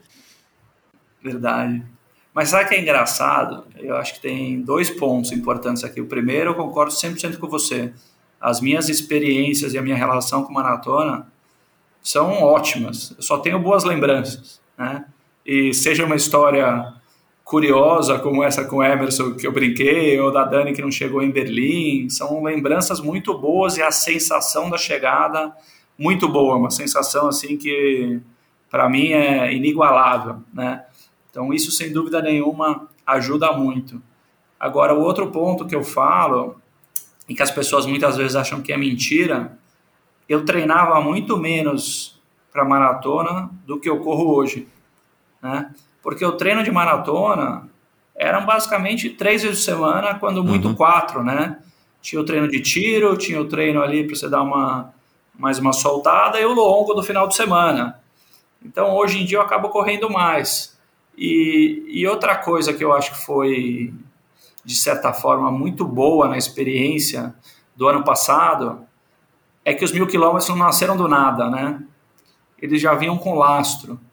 É, e vinha com uma bagagem assim, de inspiração que pode parecer aqui algo menos importante, mas que foram o grande empurrão para mim, Michel, porque a questão de correr todo dia durante a pandemia foi algo que eu coloquei na minha cabeça como uma disciplina física e mental. Eu falei, eu tô aqui na praia, eu tenho tempo, eu tenho a possibilidade, porque está permitido correr, então o mínimo que eu posso fazer é correr 10 km por dia, sem preocupação com o ritmo, sem preocupação com nada, né? E aí tem duas histórias que ocorreram que eu gosto muito de contar e que eu acho que são fantásticas, que foram o grande propulsor Ah, do ótimo. desafio Eu ia chegar nessa quilômetros, parte agora. né? De onde que veio essa É, ideia? A primeira, é, então, a primeira foi o Captain Tom, né? Um senhor inglês que tinha 99 anos na época da pandemia. é, condecorado, veterano de guerra, tinha carregado tocha olímpica em Londres. E ele falou: eu preciso fazer alguma coisa diferente para arrecadar recursos durante a pandemia. E o que, que ele fez? Ele se propôs a dar 10 voltas onde ele morava por dia até completar 100 anos. E ele queria arrecadar, Michel, acho que eram 2 uhum. mil pounds. Né? Mil pounds, não era nada, nada, nada. No primeiro dia ele já tinha arrecadado isso. Foi crescendo, crescendo, crescendo. Ele recebeu contribuição de 160 países, mais de 200 milhões de reais Uau. de doações e virou Sir Captain Tom. Ele foi condecorado pela rainha da Inglaterra. Aos 99. Na verdade, aos ele foi condecorado anos. aos 100 anos, né? É. E ele virou o símbolo do Gente que Inspira. O Captain Tom. Era a fotinha do Captain Tom, era o uhum. símbolo do Gente que Inspira. Ele morreu uhum. esse ano de Covid, né? Mas com uma história que inspirou muita gente. Esse foi o primeiro clique, assim, de falar, olha que bacana, um cara se movimentando para arrecadar recursos. E o segundo foi o Mansur, que você uhum. conhece muito bem, quando ele fez aquele desafio uhum. do triatlon. Que mês que foi, que eu já não me recordo? Para quem não conhece... Você lembra o mês? Oi? Não me recordo aqui agora. Olha, deve ter sido março então, ou mais para abril, provavelmente. Eu, eu, é, eu diria abril. que abril. Tá. tá. Eu diria que abril. É. Eu gravei né, um episódio na semana e que ele terminou, né? Logo em seguida. Eu vi, foi é. muito legal. Muito legal. E, e ele, para quem não sabe, ele se propôs a fazer 24 horas de triatlon indoor para arrecadar recursos para um hospital. Arrecadou 74 mil reais e fez distâncias equivalentes a dois Ironmans, até um pouco mais, né? E para quem não sabe também, acho que grande parte do ouvinte do Endorfina já sabe o Ironman e a distância, mas para não ter é. erro, né, Michel? Vamos lá, 3.800 de natação, 180 de bike e uma maratona no final, 42, 195 metros. E o Mansur fez mais do que o dobro disso dentro de uma academia. Quando eu vi isso, eu falei, caramba, impressionante. E eu não conhecia o Mansur, eu só sabia quem era de ver treinando no Pinheiros, ver às vezes correndo na praia.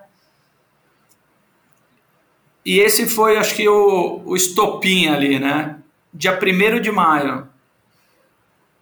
Falei, eu vou fazer alguma coisa para arrecadar recursos para o uhum. Colégio Mão Amiga.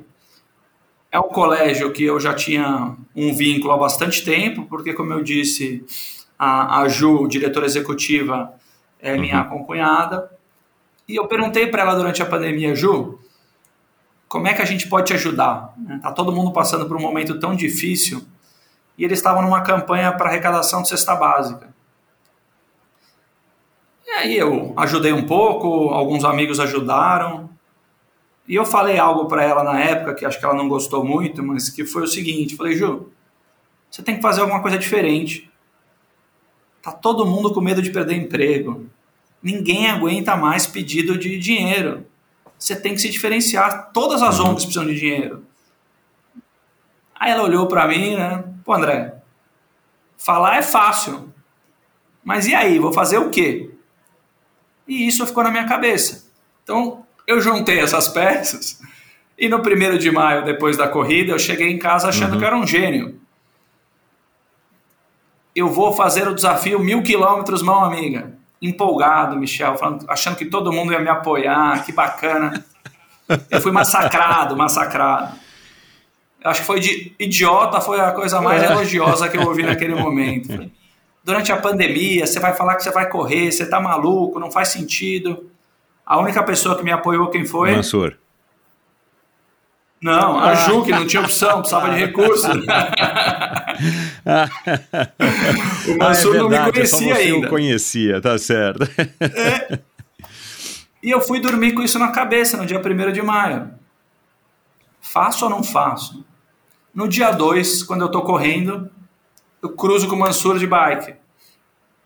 Quando ele passou por mim, eu automaticamente, assim, Mansur, parabéns, cara, que demais. E, e você via que ele ficou feliz ali, né, é, né? Acho pelo ele, reconhecimento, ele, foi, um, foi um né? grande feito para ele, pessoalmente. Ele ajudou um muita gente, feito. mas para ele foi muito legal. E ele olhou e falou assim: quem é esse cara que eu não conheço que está me dando os parabéns? E eu ia e voltava na praia, ia e voltava na praia e ele de bicicleta. E, e toda vez, pô, parabéns, legal. Michel, nessa hora eu falei: eu vou fazer. Não tem dúvida nenhuma, não interessa se as pessoas acham que está errado ou não. Cheguei em casa, criei o grupo de WhatsApp, lancei oficialmente o desafio mil quilômetros mão amiga e em nenhum momento eu tive dúvidas que eu ia conseguir fazer. Nenhum momento. Pode parecer fácil falar hoje aqui, é, ah não, é fácil, já fez, acabou. Será que não teve uma incerteza no meio do caminho? Não teve e não porque tem nenhum fator aqui, acho que uhum. super-humano. De fato, o nome Desafio Mil Quilômetros parece algo muito grandioso, mas no intervalo de tempo que foi feito, qualquer um que tivesse condicionado uhum. poderia fazer. Qualquer uhum. um. Né? A única coisa que eu coloquei ali como regra era o seguinte: tinha que correr no mínimo 10 km por dia, não poderia descansar nenhum dia até completar uhum. os mil mas que não tem nada de sobrenatural, de ser um grande esforço físico e etc. E o mais legal é que cada dia que passava havia outros estímulos para continuar uhum. fazendo. E, e, eu fiz um negócio que para mim foi muito bom, né? É, que foi o seguinte: eu criei provas virtuais. Ah, eu vi você explicando isso no, numa das conversas. É, é super falei, legal essa história. Fala eu tô um todo dia aqui. eu tô todo dia aqui correndo sozinho, sem, né, tem a questão do mão amiga, mas eu vou cada dia, até para ter um pouco de engajamento, as pessoas que estão doando e colaborando, cada dia vai ter uma prova. Então a primeira semana foi para agradecer todo mundo que tinha doado. Aí no dia seguinte, uhum. no Dia das Mães. E grande parte das provas eram uhum. meia maratonas. Então teve a meia maratona de das mães, a meia maratona dos motoboys, a meia maratona dos médicos. E eu ia criando provas conforme eu ia conhecendo as pessoas na qual, praia. Qual foi a média? Você já calculou, óbvio, né? Qual foi a média de distância que você fez durante o, todos os dias? Foram 20. Cara, agora. Mais de 20. Eu lembro, assim, o número que eu lembro, assim, eu lembro que foram, no período ali do, dos 3 mil quilômetros, foram 57 meias maratonas, né? e, e de média, se eu não me engano, acho que foram 23 Você chegou a, a, dobrar, fazer meia hoje, meia amanhã e eventualmente até um terceiro dia, ou você pelo menos dava uma. não, não, então, eu fiz sete meias Caraca, consecutivas, né? caramba, né? Meu. E, e teve um, uma que foi, foi muito legal também, foi na linha de aparecer um desafio, eu falei, vamos fazer. A MPR, né, do Marcos Paulo, estava fazendo o primeiro desafio uhum. virtual deles e você podia escolher 5, 10 ou 21. E tinha três uhum. dias para fazer. Aí eu falei, bom, então vou fazer 21, 21, 21, cada dia para uma ONG diferente do Três ONGs Uma Causa. E foi o que eu fiz. E aí criava a prova do Três ONGs Uma Causa, é, depois criava a prova do Colégio Mão Amiga, a prova E quando você falava criava, o que, que era? Você dava um nome, divulgava isso no Instagram eu dava um nome, fazia no Instagram. No começo, quando as crianças ainda achavam graça, que não durou muito, eles criavam. É, a, é, a diferença deles eles... é de 11 a, a 15 hoje, né? De 10 a 14. É, a, a, a 14, minha filha mais velha tá 14, uhum. 14, né? Então, na época, ela tinha 13 e ela já não achava é, graça desde aquela época. É, os mais, o Fê e a Gabi, eles faziam e eu tava passando a quarentena com sobrinhos também o Joaquim e a Malu, que o Joaquim colaborava também, a Malu era mais novinha e ajudava. Então, no começo, eu pedia para eles fazerem um cartaz das provas para a gente colocar que no Instagram. E, e, era legal, era legal. E, e, e, o mais legal é que, como eu estava todo dia no mesmo lugar correndo, eu fui conhecendo outras pessoas, né? E eu pedi a doação, né? Então, uma das meias maratonas mais legais que eu fiz, eu acho, até do lado simbólico, eu conheci um cara que era o que organizava a meia maratona uhum. de Noronha.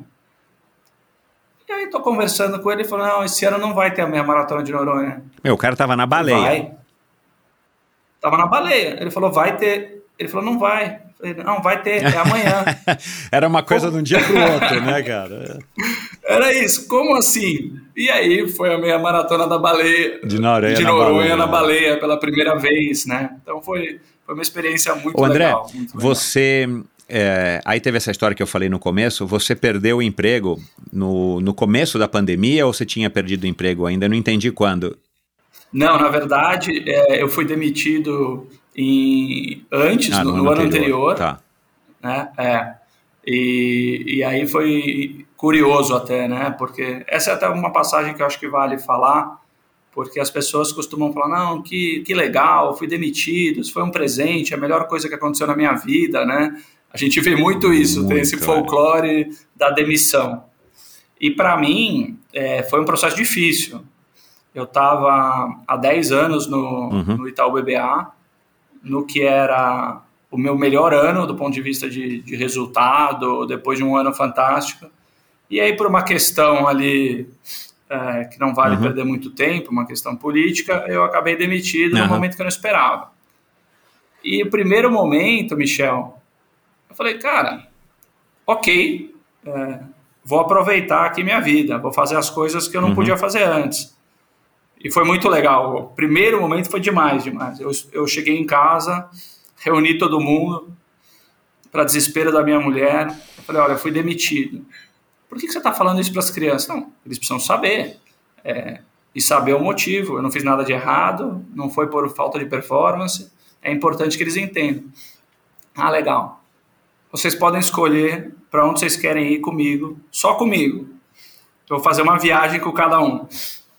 E foi demais, cara. Eu nunca tinha tido essa experiência na minha vida, né? Experiência assim de estar com cada um do- dos filhos de uma forma isolada e no lugar que eles escolheram para estar, né? Não é aquelas férias que você escolhe, você carrega a família. Que legal. Então foi cara. sensacional, sensacional. Que legal. Sensacional.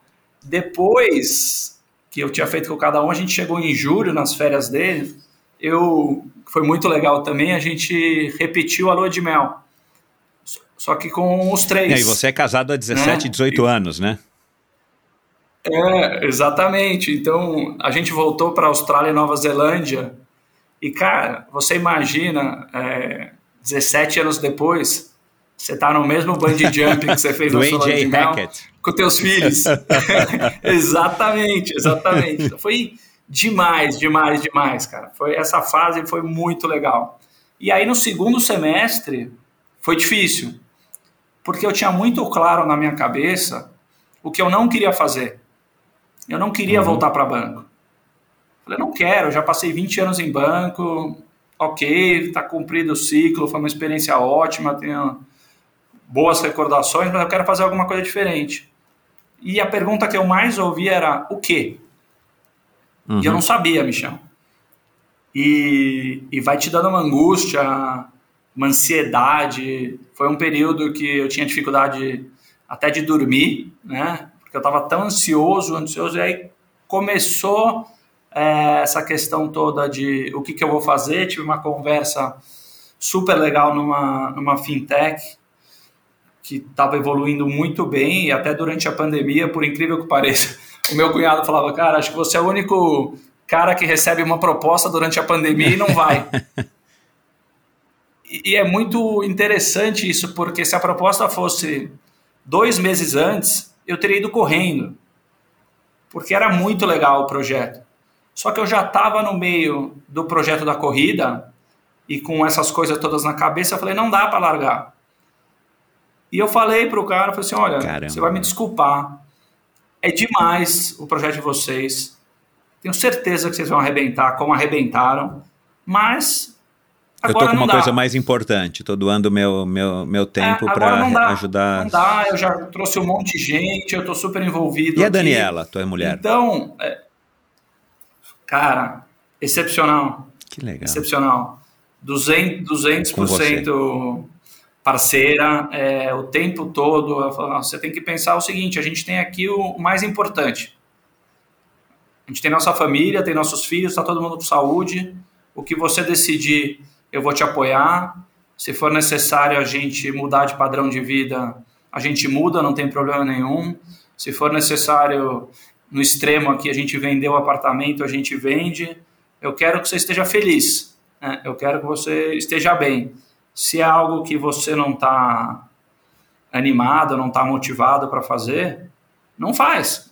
Né? Assim, ela nesse sentido, Michel. Você estava saturado do mercado? Porque você disse que você estava no teu melhor ano.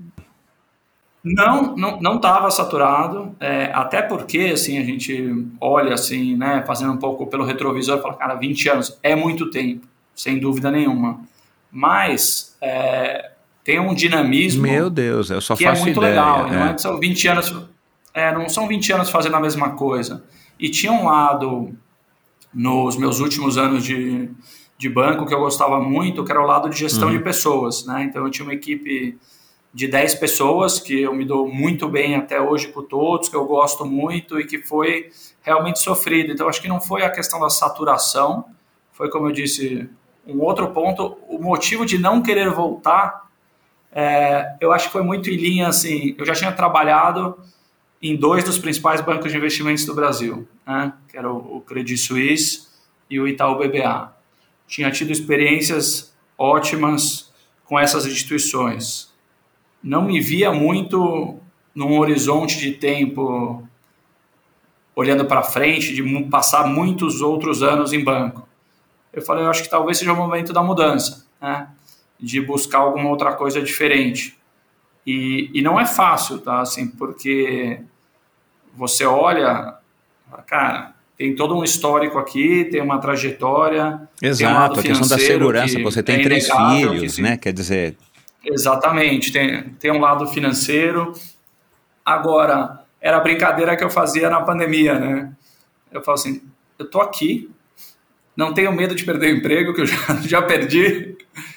Felizmente, eu tenho a tranquilidade de saber que as contas eu vou conseguir pagar nos próximos meses então eu tenho que aproveitar esse momento e buscar realmente alguma coisa que vai me satisfazer, né?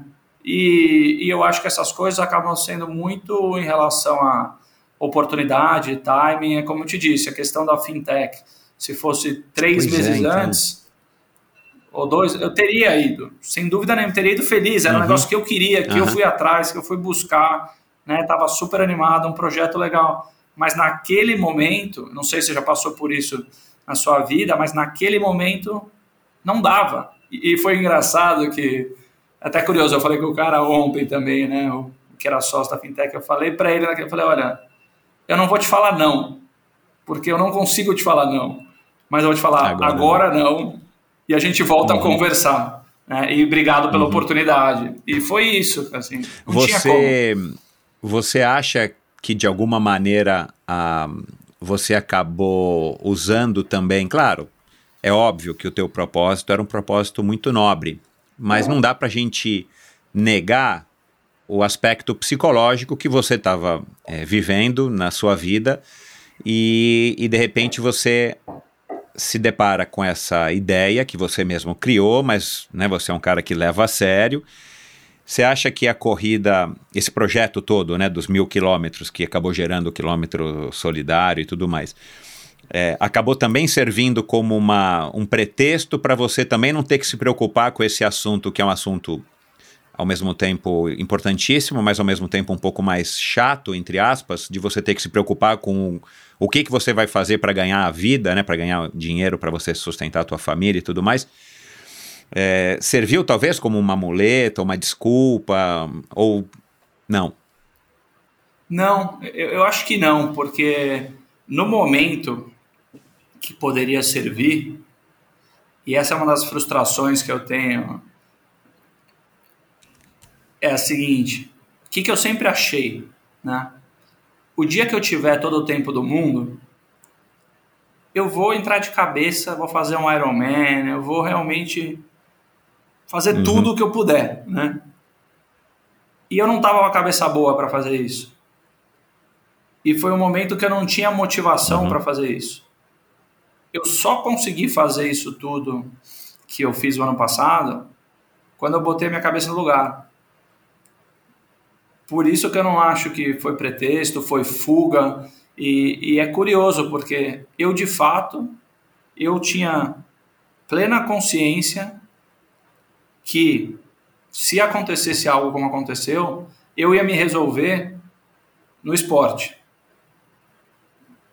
E não foi possível fazer isso, porque eu não tinha motivação uhum. para fazer isso.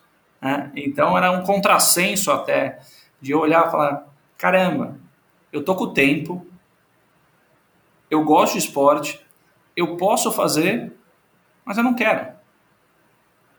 E é isso, acho que vem muito junto da questão da saúde mental, mental de fato, né? De eu não estar tá com a cabeça boa, de eu não estar tá dormindo, eu estar tá ansioso. Eu acho que o processo todo ele foi muito desgastante, muito difícil, no sentido de o que, que eu vou uhum. fazer agora? Eu brincava até com, com o médico, né, que é um cardiologista, que eu falei para ele, eu tenho inveja de você. Ele olhou, por quê? Ah, você não precisa pensar mais na sua vida. Você decidiu que você ia ser médico, seu pai era médico, o resto da tua vida você vai ser médico. Eu não sei o que eu vou fazer agora. E eu não sei o que eu vou fazer daqui a cinco anos e depois de dez, porque vamos até dar um passo atrás. Né? Imagina que eu não tivesse saído do banco, não tivesse sido demitido. A aposentadoria em banco é com 63 anos, compulsória, uhum. em geral. Tem muita vida pela frente. Né? Então, eu tenho um pouco esse lado assim, o que, que eu vou fazer depois? Né? E eu acho que tem um, um componente também, que é você buscar de fato algo que te dê prazer, né? E não só o, o prazer do ponto de vista realização financeira e etc. E a minha relação com o mercado financeiro, ela é uma relação que tem muita coisa boa, mas também tem um lado de olhar uma série de aspectos e de valores que eu não gosto, que eu não me identifico. Mas isso você né? diz hoje, ou você e, já tinha, já vinha alimentando? Já... Não, eu tinha plena, eu, eu tinha plena consciência, sim, plena consciência, plena consciência. Eu tinha uma relação que eu falo assim, tem isso, isso e isso, né? Como prós e contras, né? O atleta que abre mão é, da vida noturna para treinar, etc. Assim, bom, tá bom, tem esse ambiente aqui, mas eu sou bem pago no final do ano, tá ok. E tem um ponto que eu sempre falava e que eu me questiono até hoje, né, Ino, que é o seguinte, não está correto você ter uma relação que ela é definida com base simplesmente na, na sua remuneração. Ou seja, entrou na sala em janeiro, Michel, seu bônus foi 10. Caramba, esse ano foi sensacional, que legal, parabéns. Michel, seu bônus foi dois. o que, que eu tô fazendo aqui? Pior lugar do mundo, Cara, etc. é bizarro mesmo, é uma armadilha, então, cara. É isso. Então, acho que esse é um ponto. E tem uma história que, eu não sei se essa eu te contei, mas que ela é muito curiosa, é a minha entrada no mercado financeiro, ela se deu através do esporte. Uau. Que é o seguinte, eu quando voltei dos Estados Unidos, voltei maravilhado com a questão das ligas americanas, NBA, NFL, época de Michael Jordan, né, aquela coisa fantástica. E olhava o esporte no Brasil e falava, cara, o esporte no Brasil é muito pouco profissionalizado, né, tem uma oportunidade gigante. Eu vou trabalhar com isso. E coincidentemente, a GV estava fazendo um curso que era o primeiro curso para profissionais do esporte. Cara, não tive dúvida, fui uhum. lá, me matriculei. E tá resolvido, vou fazer o curso da GV, depois eu procuro. No curso, tinha um cara de um banco pequeno, que chamava Banco Axial, que era o Luiz Musnick, e ele estava num projeto com o Brunoro, que tinha todo o histórico claro. dele de Parmalat, de Palmeiras, com o Botafogo uhum. de Ribeirão Preto. Ele falou, André, você vem trabalhar uhum. comigo, cara. Vai entrevistar com o Brunoro, etc. Eu falei, caramba, que legal, com o Brunoro. Legal. Nesse meio tempo, né, enquanto eu estava nesse processo de entrevistas, conversas, eu tinha lido num livro que o Jorge Paulo Lema iria investir de esportes no Banco Garantia, que era o principal banco de investimentos no Brasil na época, uma referência, né? Mandei o currículo, legal. Fui para entrevista no Banco Garantia. Cheguei lá, Michel. uma mesa enorme, vários sócios e acho que tinha além de mim outros quatro caras sendo entrevistados. E a primeira pergunta foi: Michel, por que você quer trabalhar aqui? E o, e o cara: Ah, eu sempre gostei de números, eu sou apaixonado pelo mercado financeiro, é meu sonho. Ah, legal. E foi rodando, e conforme ia rodando, eu, o que, que eu vou falar? O último cara antes de mim, não, meu pai sempre trabalhou no mercado financeiro, eu amo. Eu falei, cara, só tem um caminho aqui para mim, né? Exato. Eu vou falar a verdade, cara. Bom, é isso. Eu tô aqui porque eu li que o Jorge Paulo vai investir em esportes. Eu sou apaixonado por esportes. Então eu quero trabalhar aqui com vocês nesse projeto. Resposta: Eu não sei onde você leu, só posso te dizer que está errado. E uma coisa é certeza: a gente jamais vai investir em esporte. Mas se você quiser continuar no processo, tudo bem. Uau! Falei, cara, dancei, né? Qual é a minha chance aqui? Tô fora, dancei. E depois disso me chamaram, foi continuando, continuando, continuando. Tinha lá a proposta do Banco Axial, junto com o Brunoro, e do, na época já era o Credit Suisse, o garantia tinha sido vendido. Então foi a primeira vez na vida que eu fiquei nessa encruzilhada entre o esporte e o mercado financeiro. E 20 anos depois eu me vi na mesma encruzilhada.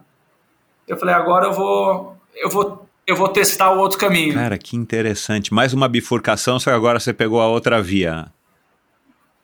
É isso, eu falei, deixa eu testar a outra aqui, ver se dá mais Ô, André, certo. É, e claro que o que eu, eu imagino, se não tivesse acontecido também a pandemia, provavelmente você não estaria isolado lá na, na Praia da Baleia e talvez, com certeza, a baleia teve um peso legal nisso, né? É, porque te Muito. proporcionou, além de você ter. é, você estava correndo com permissão, né? Porque na baleia a gente podia fazer atividade física lá e tudo mais. Mas é, a pandemia então acabou tendo um peso também, né? Nessa tua, nessa tua guinada, né? Foi uma transformação. Primeiro você tomar um susto de uma demissão e de repente vem uma pandemia. E agora você falando desse teu histórico, é, acaba fazendo mais sentido. Pelo menos eu construí aqui na minha cabeça agora, pelo menos consegui ligar o Lé com o Cré. Como é que você chegou até onde você chegou, inclusive no nível de. é, o nível de. não seriedade, é, mas assim, no nível de organização, né? Porque depois, cara, você. é, acho que você conheceu o Saulo, não sei se você conhecia o Saulo, que tinha um aplicativo é, que você não sabia, mas que ele já estava com uma ideia de fazer um aplicativo e tal para é, que, que acabou se tornando o quilômetro solidário. E depois você criou esse nome, você organizou todas essas ideias que você na prática fez ali de uma maneira empírica, mas muito bem organizada, com leilão e tudo mais, as três ONGs e, e isso e aquilo. Mas, cara, aí você criou uma empresa, né, é, que, cara, tem um conselho, que tem lá o Hugo Beto, tem a Renata, que a gente conhece em comum, tem a, a Virna e outras pessoas. É, você tem os conselheiros, quer dizer, é, embaixadores. Cara, a- quando a gente entra no site, a gente vê que é uma coisa realmente que em... Quanto tempo que tem hoje? Nós estamos agora gravando aqui em julho. Quatro meses, né? Começamos Isso, primeiro quatro, fevereiro. cinco meses, cara, é um negócio que tá. Cinco que, meses. que, que, que pegou volume. E você já arrecadou uma quantidade legal, você já trouxe parceiros legais, é, você já está com outros projetos, né? Acho que são 12, né, na, na data de hoje, né, que você agora apoia. Quer dizer, cara, Isso. é uma. é- é, você conseguiu é, transformar uma ideia, uma coisa completamente espontânea, que você acabou de relatar, num, num, num, num negócio, num business. Que agora você está trabalhando, e pelo jeito você está trabalhando bastante. Eu entendi que você é o cara que está à frente do negócio. O Saulo fica só lá no back office, é isso? Não, na verdade, é, contar um pouquinho da história aqui do quilômetro solidário, né? É, porque Então, tá muito pra- bem estruturado, né, cara? E, meu, o negócio É. tá com uma cara muito legal. É, o, o que acontece, né? É, nessa trajetória toda que eu contei, eu sempre tive na cabeça, né? Como é que eu consigo levar isso para um outro patamar? né? Como é que eu consigo institucionalizar isso? Ou seja, eu sozinho, com um par de tênis, arrecadei 500 mil reais, como é que a gente pode transformar isso em um negócio? Porque claramente existe, né? E o ambiente de startups, etc., eles gostam muito de falar de qual é a dor que você vai solucionar, É. qual é a dor. Assim, se é para a gente falar em dor, eu acho que tem duas aqui que são gigantes. A primeira é a questão do custo do sedentarismo para a sociedade É mundial. E a segunda é o déficit de recursos para projetos sociais. Né? Então, isso é nítido, todo mundo sabe, tem conhecimento e ninguém sabe de que forma endereçar e resolver. E o que, que me propiciou a experiência do ano passado? Acesso a pessoas que eu jamais imaginei que eu teria, e eu acho que a pandemia tem um peso muito grande nisso, as pessoas estarem mais disponíveis, de estarem mais abertas a ouvir, estarem mais dispostas a ajudar. E me propiciou o fato de estar fora do, do ambiente que era o meu ambiente do dia a dia, seja ponto de vista profissional, seja é, pessoal mesmo, né? Estar isolado em uma praia, abrir a cabeça para outras coisas, como eu nunca tinha feito e pensa. Então, eu comecei a olhar experiências fora do Brasil que traziam essa possibilidade de você ter um doador de quilômetros, um doador de, quilo, de calorias, um doador de milhas, impactando projetos uhum. sociais. E o primeiro app que eu vi é, é, um cara que até se você puder entrevistar é fantástico, um chileno que chama Eduardo uhum. de la Majora, do Burn to Give.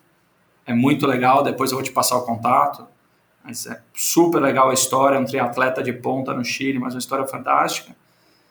Foi a primeira inspiração e eu fui atrás do Burn to Give para tentar trazer para o Brasil, é, ver se existia alguma possibilidade ali, busquei o contato. E o Quilômetro Solidário eu conheci como usuário. E eu falei, caramba, é o mesmo conceito do que eu quero fazer. Eu quero fazer com calorias, inspirado no Burn to Give, ele já faz com quilômetros. Deixa eu entender como é que está funcionando, qual é o impacto que tem causado. E eu não conhecia o Saulo, é, fui atrás do contato, até pelo LinkedIn, consegui o contato dele em dezembro do ano passado, mandei uma mensagem, aquele famoso cold call aqui, nada a perder. É, surpreendentemente ele me respondeu e liguei para ele, né, conversei assim, contando um pouco dessa história, do que eu queria fazer. Michel já estava pronto para investir para desenvolver uhum, um app, uhum. né? pronto já tinha escolhido tudo, etc., tinha nome. Contei para ele, ouvi da experiência dele, como é que tinha sido o impacto, por que, que ele tinha criado o Quilômetro Solidário. E é uma história super legal também. Ele é um advogado apaixonado por tecnologia que desenvolveu o aplicativo para treinar para a Maratona do Porto. Né? E quando acabou a conversa, a minha primeira reação foi falar: Saulo, tem três caminhos aqui, cara. E assim, foi muito engraçado, Michel, porque foi muito transparente, tudo muito aberto. O primeiro, cara, eu nem sei se eu tenho dinheiro, se faz sentido, mas é eu comprar teu aplicativo. Vai me poupar tempo, eu não claro. tenho que desenvolver, já está rodando, tem um nome, etc. O segundo é a gente pensar em fazer alguma coisa junto. Não sei se faz sentido, a gente não se conhece, é a primeira vez que a gente está falando. E o terceiro eu te agradecer pela oportunidade de saber um pouquinho mais da tua história e cada um vai seguir o seu caminho. Mas eu queria te dar uma sugestão. Vamos voltar a falar em janeiro. Você pensa um pouco no tudo que eu te falei aqui, a gente dá uma formatada no que poderia ser um modelo de parceria, etc. E aí eu brinco, Michel, quando eu liguei para ele em janeiro, ele não falou alô, ele falou o aplicativo não está à venda. E ele falou, cara, eu não quero vender. É, é minha paixão, eu não pude focar porque eu estava em outros projetos, numa outra startup, é, mas é algo que eu tenho carinho muito grande, eu quero ver dar certo. Eu acho que a gente tem perfis aqui que são muito complementares, a gente podia pensar em fazer alguma coisa junto. Falei, poxa, legal. E a gente foi desenhando isso, é, fechou a sociedade no final de janeiro, e nasceu a empresa no dia 1 de fevereiro. Então, o que eu digo é que o app ele já existia, mas era praticamente um app em beta, né, que estava sendo testado, algumas coisas, e a empresa de fato nasceu no 1 de fevereiro. E por que eu acho que a gente conseguiu nascer tão bem estruturado? Porque é uma ideia que já vem sendo amadurecida há muito tempo e trouxe muito da bagagem do ano passado, da minha, a bagagem do Saulo. Então, para você ter uma ideia, do dia 1 de fevereiro até hoje, a gente mudou o site, mudou o logo, fez mais de 15 atualizações no aplicativo. Né? fazendo upgrades, melhorando, etc. Quando você olha a equipe de embaixadores, o esqueleto dos embaixadores eu trouxe do Três Homens Uma Causa, que era a Virna, o Tandy e o Estevão Lopes. O Lars Grael eu conheci o ano passado, convidei, contei do projeto, ele veio. O Cacá Bueno é o único uhum. nome novo, uhum. que é desse ano, que eu conheci esse ano, é um cara fantástico e adorou o projeto. Né? O próprio Oscar Schmidt, que veio depois também do ano passado. E mais legal do que esses embaixadores renomados, e eu acho que aqui vem muito a questão do nosso DNA, o tema de inclusão e de valores e etc., são os outros embaixadores que você conhece, mas pouca gente conhece, que é o Vladimir, que é um ultramaratonista, Guinness Book, 226 quilômetros sem enxergar, orientado pelo barulho do mar. Esse, esse cara tem uma história é meu, que é incrível. Incrível. Cara. E depois você, depois você fala o número de endorfina que tá o Vlad é, para todo ouvir. Cara, esse cara tem uma história. A Paty, que é outra história incrível, o triatleta recebeu um transplante cardíaco no aniversário de 30 anos. Né?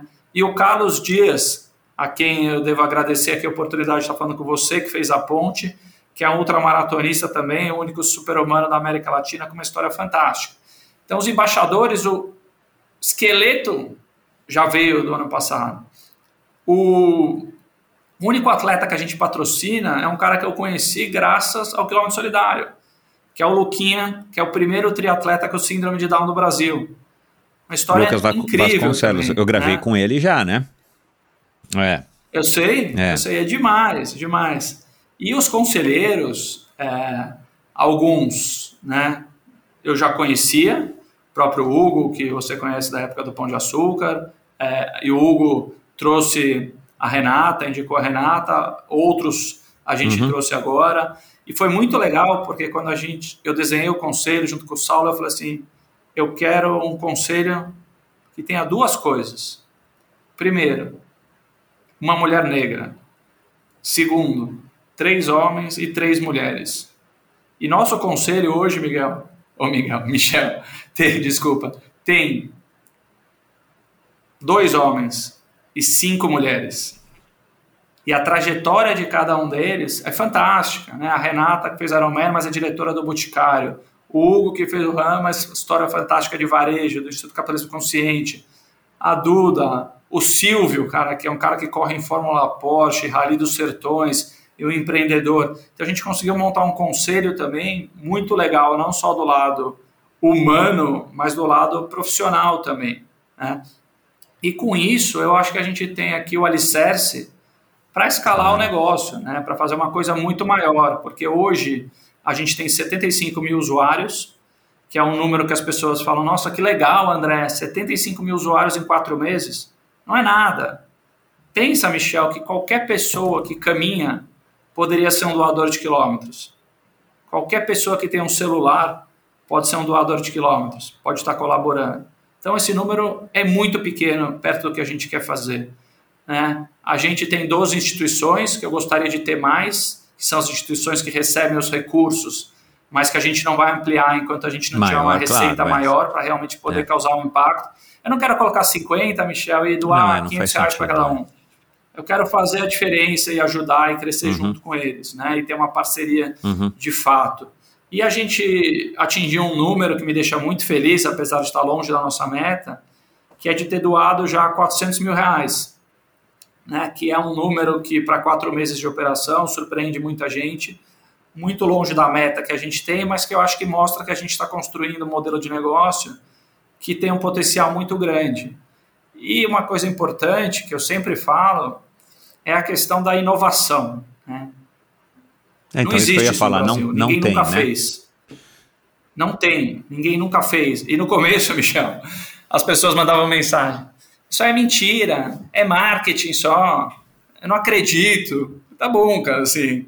Eu, não, eu liguei para várias pessoas e falei assim: Deixa eu te contar um uhum. pouco da minha história. A gente não está brincando aqui.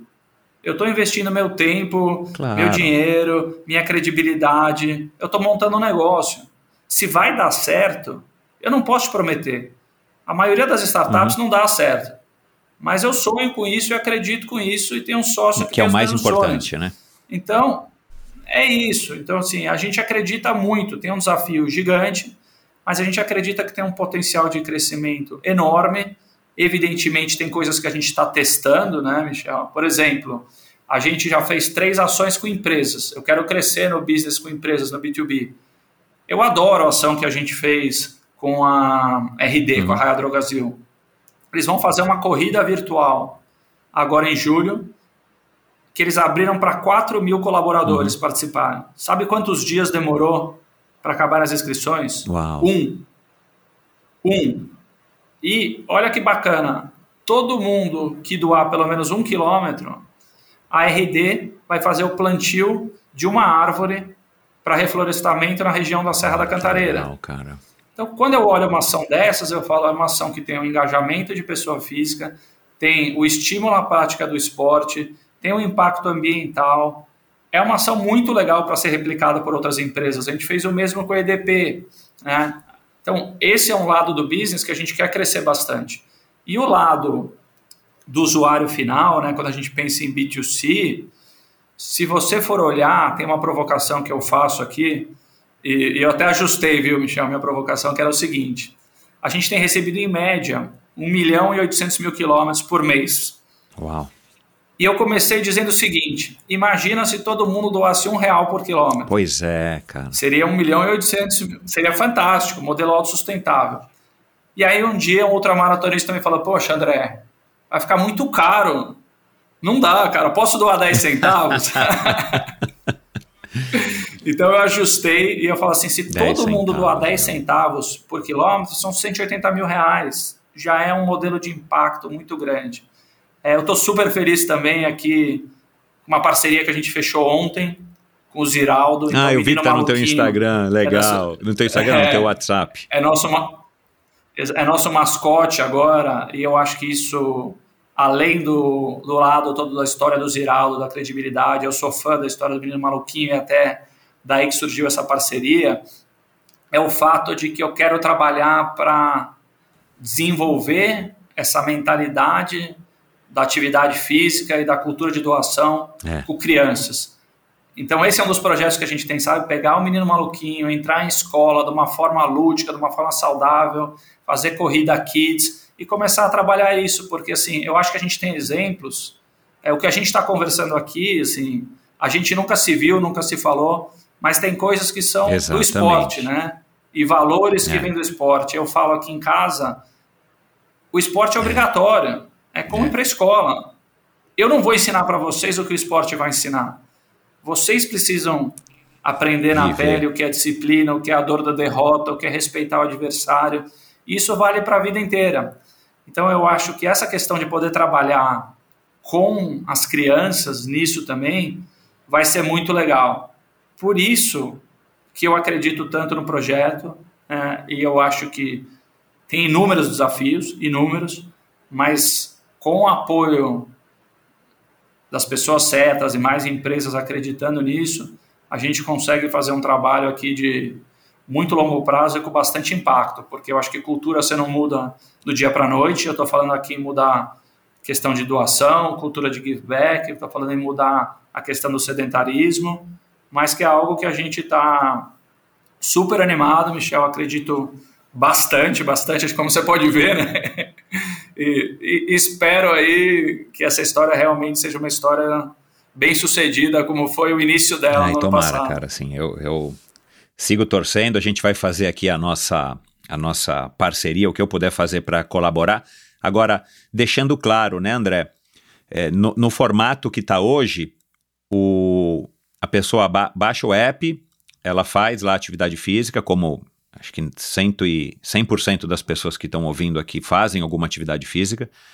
E ela vai então acessar lá o site, faz lá um cadastrinho, e aí ela vai doar quantos quilômetros ela nadou, quanto ela correu, quanto ela pedalou, quanto ela fez de Stairmaster, não importa.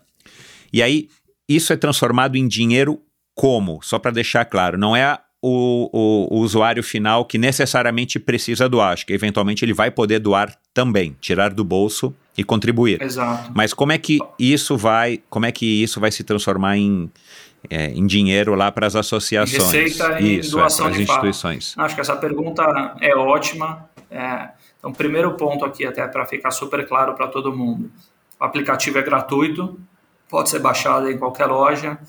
Qualquer pessoa que corra, pedale, ande, Isso, não importa. ou nade, faz a doação a partir de 100 metros. Né? Não precisa ser atleta, a gente não está focado em atleta, não precisa ser ultramaratonista, qualquer pessoa que ande 100 metros pode doar. Ela doa o que no primeiro momento? Quilômetros. Né?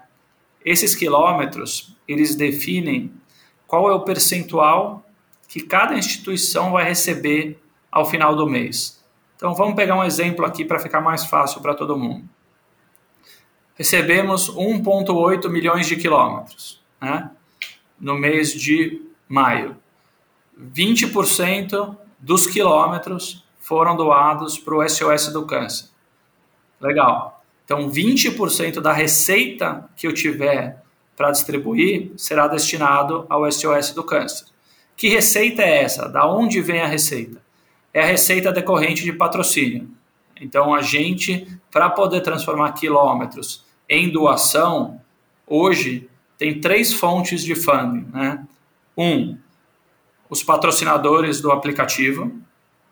Dois, o próprio usuário, que pode fazer, além da doação de quilômetros, pode doar recursos financeiros através do aplicativo ou através do site.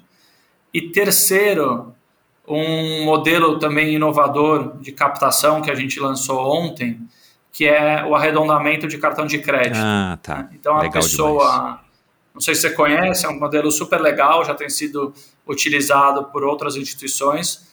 A pessoa cadastra o cartão e, pegando um exemplo, ela foi num estabelecimento, custou R$ 9,90. Pra 10. Vai arredondar para 10 e esses 10 Uhum. centavos são doados, sendo que, no mínimo, ela doa 5 reais por mês. Então, essa é uma das coisas importantes. Cara, a gente que está legal buscando isso, hein? a diversificação. É, é bem legal. Essa é uma plataforma que chama Incentive, que está fazendo isso aqui no Brasil. A gente lançou essa parceria com eles ontem. Então, essa é uma coisa importante também, Michel. A gente está buscando diversificar as fontes de funding, né? as fontes de arrecadação de recursos, porque, evidentemente, quanto mais diversificado for isso, maior a estabilidade do negócio e maior a possibilidade da gente conseguir fazer doações relevantes. E tem uma outra coisa que eu acho que é legal contar aqui, que eu não sei se chegou a ver, que são os desafios e doações de quilômetros feitas por atletas. Vi, vi, Você chegou vi, a ver isso? não? de alguns, né? Acho que o Kaká Bueno, o Tony Canaan, não, o Tony Canaan fez. Exato. E isso é uma coisa legal, que é uma ideia que surgiu num bate-papo com o Zico, que eu fiz uma provocação ele para ele, e falei, história lá Zico, atrás que você conheceu ele lá quando você era garotinho? É, tem que contar. não, essa é, da- tem de que contar. Brasília não. eu achei que ele não ia lembrar dessa, eu falei, no meio daquela multidão ali. e, e eu falei para ele, eu falei, Zico, você fez muita coisa na sua carreira, mas você jamais doou um quilômetro. E evidentemente ele deve falar, cara, Tá que que esse falando cara tá isso, me é. falando, né? Tá maluco. E aí eu expliquei para ele qual era a ideia, a gente olhou o número de partidas que ele tinha disputado, olhou quantos quilômetros em média ele percorria, fizemos uma conta, ele escolheu uma instituição no Rio de Janeiro, a BBR, para receber os recursos, e foi super legal que a gente conseguiu trazer um patrocinador para essa ação e doou 46 mil reais para a BBR. E depois eu repliquei essa ideia com o Oscar Schmidt, que doou para o Graac, a gente fez, como se disse, com o Tony Canaan, com o Cacá Bueno, e vamos fazer agora aqui em primeira mão, é, não sei nem se eu poderia anunciar Vai, fala, ainda, vai. mas talvez já não seja tão em primeira mão quando for É. pro ar, né, Michel? Mas a gente vai fazer 40 Ah, também, cara, que vai doar os sensacional, 8.858 é. metros do É, Everest. Então, essa é uma coisa que a gente está buscando trazer, que é a questão da inovação, quebrar um pouco aquela inércia das pessoas pedirem Uhum, dinheiro por uhum. pedir, né?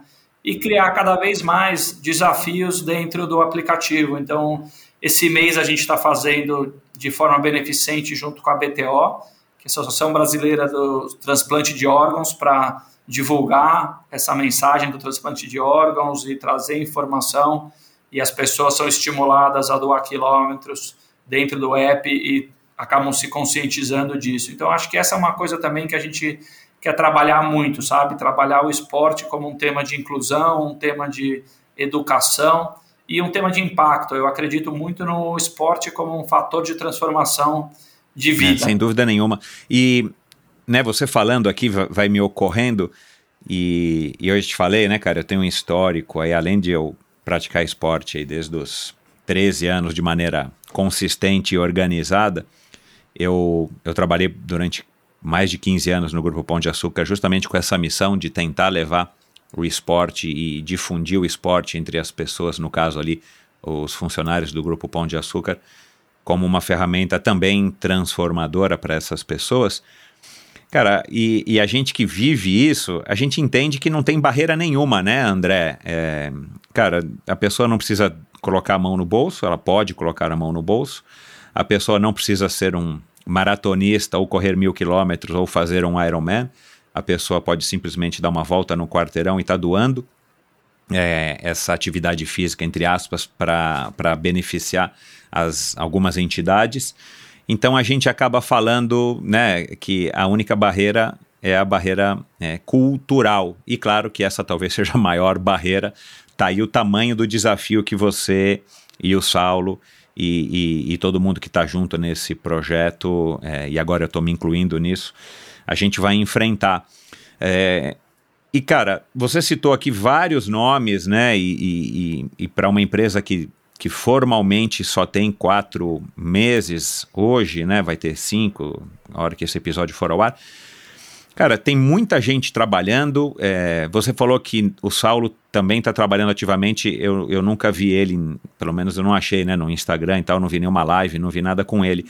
Mas como é que também vocês estão se estruturando para que vocês é, consigam é, crescer à medida do possível dentro né, de todas essas oportunidades que, que vocês estão é, é, que estão se apresentando para vocês. Que a gente possa é, ter porque, cara, você está com tanta gente legal, você já fez tanta coisa legal, como é que também está a estruturação disso? Sendo que você não tem experiência de empreendedor, né? Eu não sei o, o Saulo, né, que foi advogado, é advogado e, e tudo mais. Mas assim, como é que vocês também estão se estruturando para que vocês consigam caminhar com a empresa no ritmo que ela demanda, que talvez esse seja um dos problemas também acho que das startups, né? Muitas não conseguem é, assimilar o volume de trabalho e estar tá no lugar certo, na hora certa, para que elas deslanchem, né? Perfeito. Acho que primeiro até para fazer justiça aqui ao Saulo, né? Vamos lá.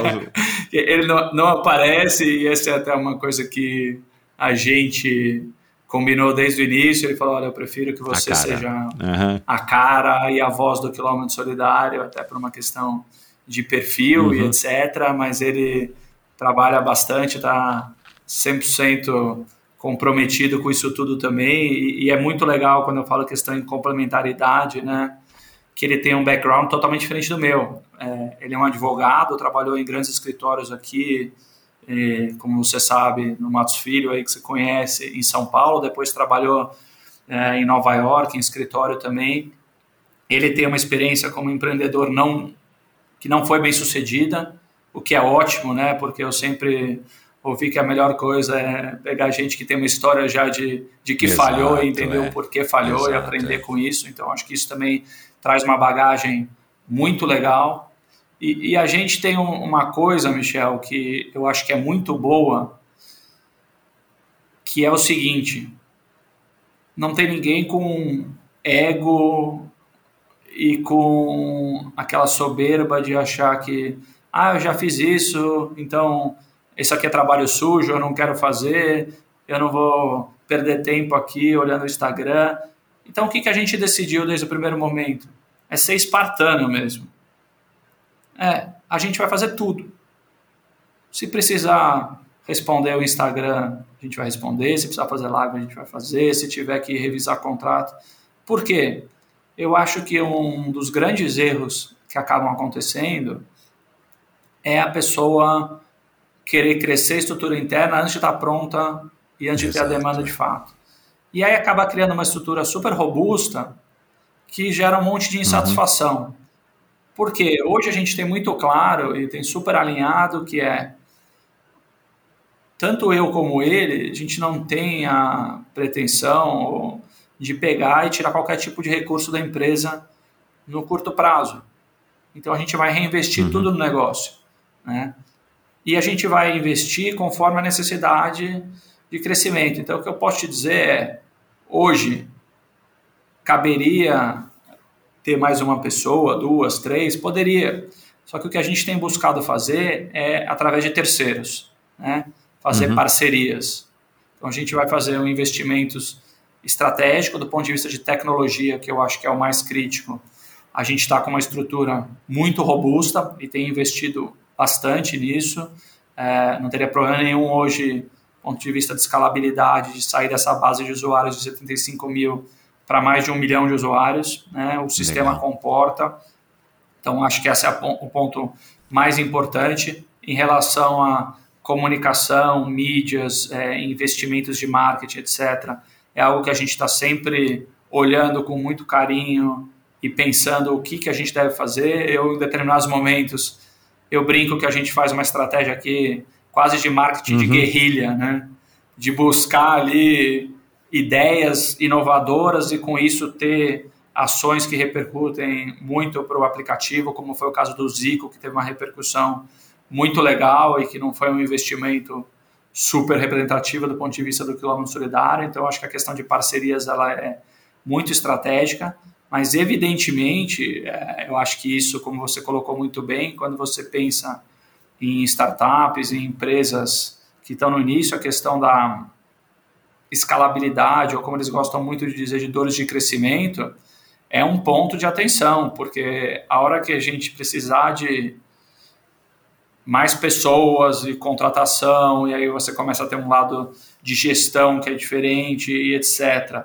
Mas eu acho que a gente tem um modelo de negócio hoje que a gente consegue rodar bem com pouca é, gente. Graças à tecnologia, tá? né? É, muita tecnologia. Evidentemente, aqui eu vou te dar um exemplo prático, né? É, conforme a gente vai crescendo, você tem que utilizar melhor o seu tempo também, né? Então, a questão toda hoje de mídia social, responde, responde o Instagram, responde o chat, tem uma forma melhor de é, utilizar o tempo, é. evidentemente. É, até o lado, se for pensar, por exemplo, comercial também, de, eventualmente quando a gente começar a expandir, ter parceria com mais empresas, de ter alguém conseguindo fazer isso também com mais atenção. Então, tem muita coisa que eu diria o seguinte, a gente já mapeou, mas a gente não vê a necessidade nesse momento de fazer esse tipo uhum. de investimento. Né?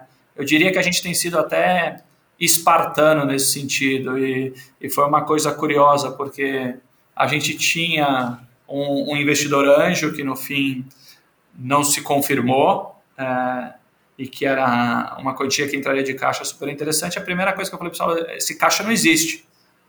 Esse caixa aqui é backlog total, a gente não vai usar e eu acho que esse é um dos perigos, né? É você achar que aquele dinheiro tem que ser girado muito rápido e queimar caixa muito rápido e perder fôlego, porque fazendo o paralelo aqui, né? Acho que a gente não está numa corrida de 100 metros e também não está numa maratona.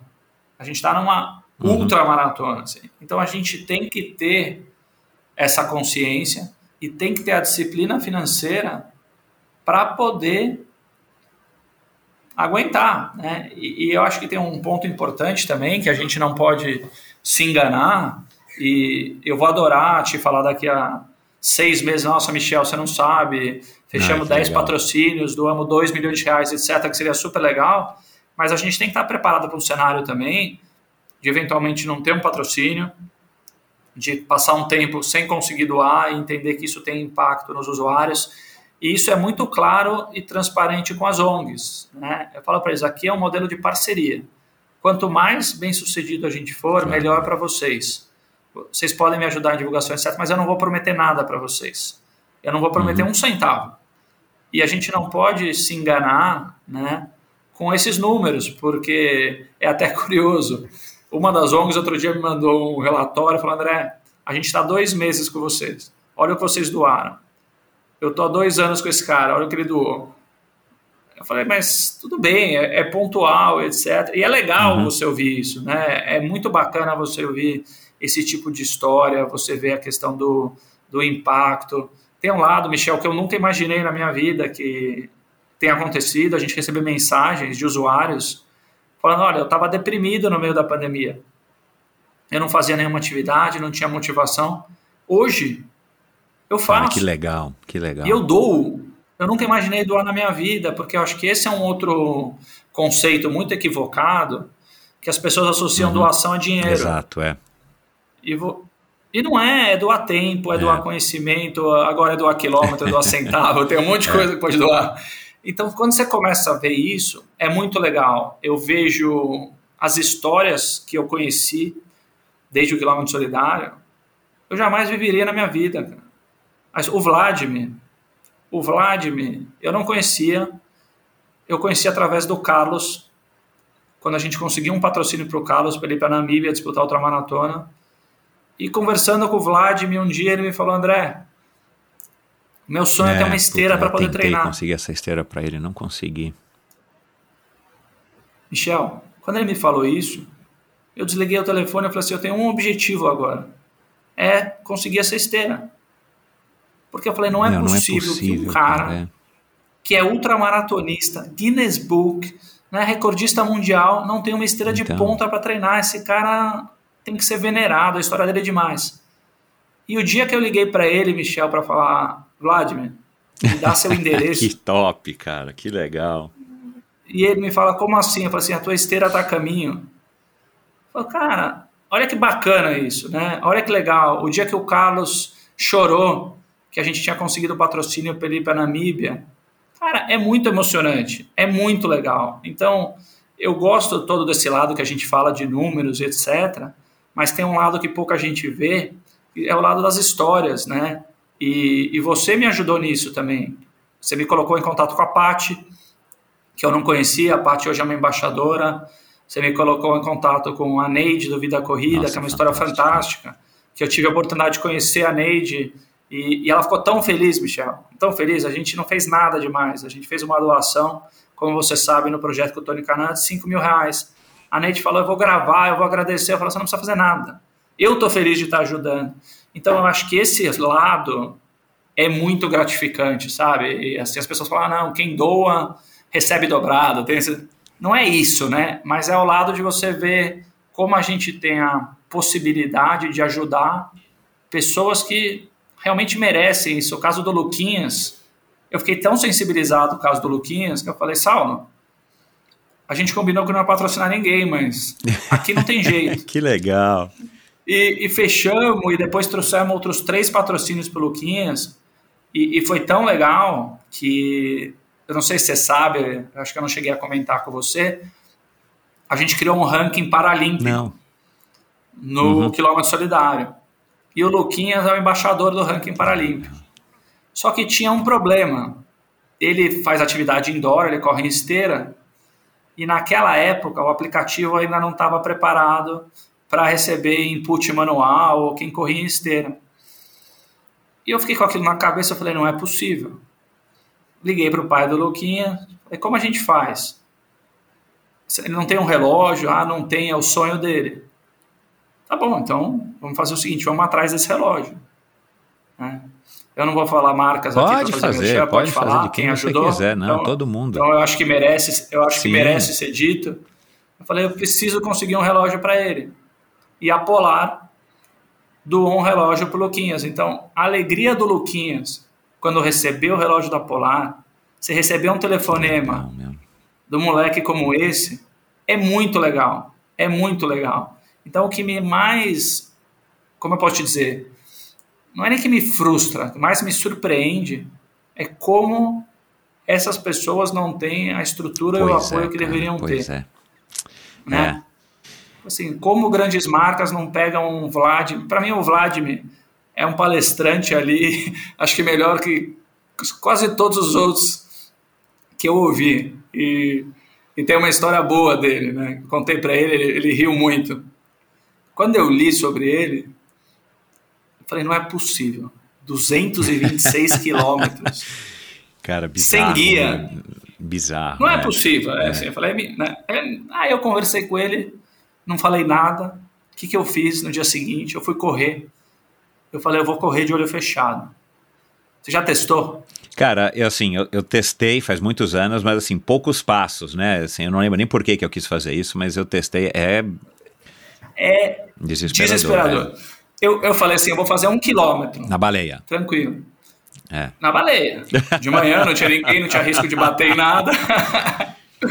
Primeiro dia, nada, foi um pouco, dava uma sensação de insegurança, você vai diminuindo o ritmo, diminuindo o ritmo, você abre o até que um belo dia eu falei, hoje eu vou fazer. E eu coloquei em prática uma técnica que é muito simples, né? Que eu não tinha pensado antes. Eu vou claro. dentro da água. Porque se começar a bater água no joelho, que eu tô indo demais. Se não tiver é. água, que eu tô indo pro outro lado. Michel, tava focado. Falei, hoje eu vou conseguir. De repente, uma pessoa na baleia que me conhece, vem, André, Tá meditando? Ou tá correndo e dormindo? Aí a minha reação foi: Você tá brincando? Hoje que eu ia conseguir, cara.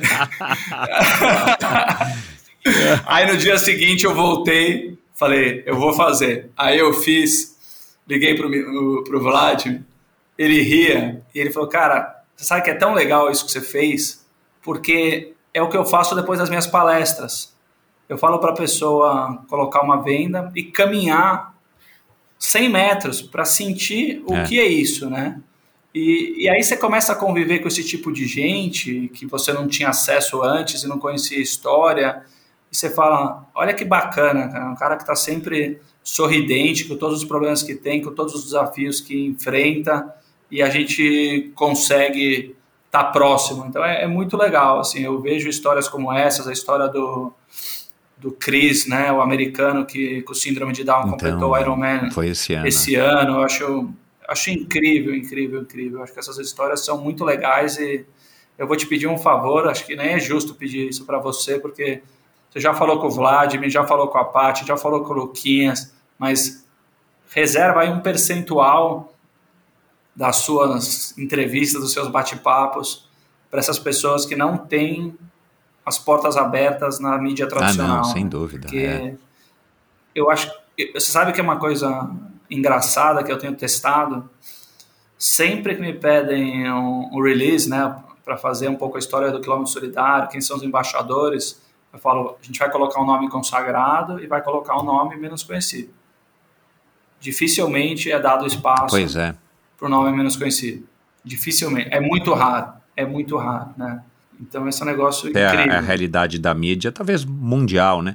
Em contrapartida, é o que acontece com.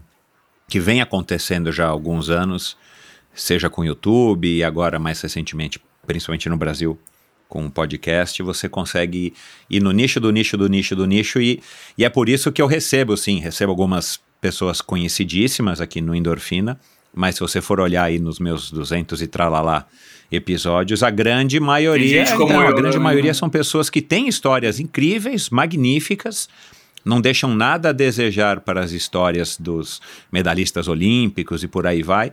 É, mas que via de regra não tem tanta possibilidade. Claro, o Instagram agora é uma, é uma ferramenta muito legal porque cada um tem o seu próprio canal, né?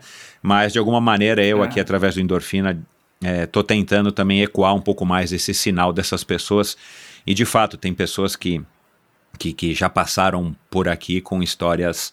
É, todos têm a sua história magnífica, mas as pessoas que tiveram essas dificuldades, é, como o Vladimir, ou sei lá, vou lembrar aqui da Daniele Nobili, do Diogo Ratacheski, a Rosana Merina, não sei se você ouviu essa conversa, cara. Ela foi uma triatleta, não, ela foi uma triatleta não. de ponta, uma moça super campeã. E aí se transformou numa treinadora, uma professora, e estava correndo com um aluno e tal, e sentiu um desconforto, acho que no pescoço, se eu não me engano, na véspera de uma. Na véspera de correr uma maratona com um aluno, coisa desse tipo, assim, uma coisa super trivial que você vê lá no Marcos Paulo todo final de semana. E aí ela, uhum. ela o, o, o, aluno, acho que era ortopedista e tal, é, e falou: não, vamos lá passar a fazer alguns exames. Ele fez lá um exame clínico, vamos passar e fazer alguns exames de imagem. E deu que ela tinha um problema, se eu não me engano, acho que era na cervical. Desculpa, Rosana, se ela estiver ouvindo, mas eu não me recordo aqui agora exatamente. Mas enfim, eu sei que o cara falou: olha, você vai ter que fazer um procedimento e tal. Foi uma coisa meio assim, tipo, olha, vai. E ela foi. Aham. Cara, ela saiu da, da cirurgia tetraplégica. Tetraplégica, é. Nossa. E, enfim, eu vou deixar aí para que você e, e quem não ouviu ainda ouça, mas a verdade é que hoje ela já está conseguindo ficar em pé, ela já está conseguindo se, se movimentar mais ou menos, e ela tem um sonho, já, acho que ela já nada um pouco, já pedala na bicicleta estacionária, é, e ela anda com a ajuda de muletas, mas ela tem um sonho aí sim, ela está no caminho, se, se der tudo certo, para que ela volte pelo menos até uma vida mais. eh, independente, vamos dizer assim, da cadeira de roda ou de, de toda a fisioterapia que ela tem que fazer. Incrível, Então, assim, incrível. e, e como o Vladimir, né, que de repente, né, começou a perder a visão de uma maneira muito rápida e se viu lá, acho que com 30 e poucos anos. Muito rápido. É. 34 Então, anos. assim, cara, são histórias magníficas e que. E, e, e, e, para encerrar aqui com chave de ouro, né, André? É, é, é o esporte que me conecta com, que me conectou com você, que te conectou com o Mansur, que te conectou com o Emerson, que te deu todas essas experiências desde a maratona de Los Angeles, né? Desde ali da, do teu handball, na hora que você foi campeão e tal, quando era goleiro. Cara, o esporte é um- uma ferramenta, é isso que eu digo aqui no Endorfina, né? É, é- é um, o esporte ele é um elo que, que, que, que junta todo mundo que tem histórias e propósitos e crenças é, dentro de um leque, de um horizonte, mas assim, que são, que são é, similares. E é por isso que a gente só tem histórias legais aqui para ouvir, né? Parece um jargão que eu uso no, no Endorfina. Quem é que não gosta de uma boa história, mas é garantia de ouvir uma boa história. Cada uma de um jeito, cada uma contada de uma maneira, por um personagem, vivida de uma maneira, interpretada de uma maneira. E vocês, através do quilômetro solidário, é, também através da prática da atividade física, e vocês vão conseguir mudar, e estão conseguindo já mudar impactar a vida de muita gente. Agora, vocês acham, vocês já devem ter pensado é, num cenário também pós-pandemia, né?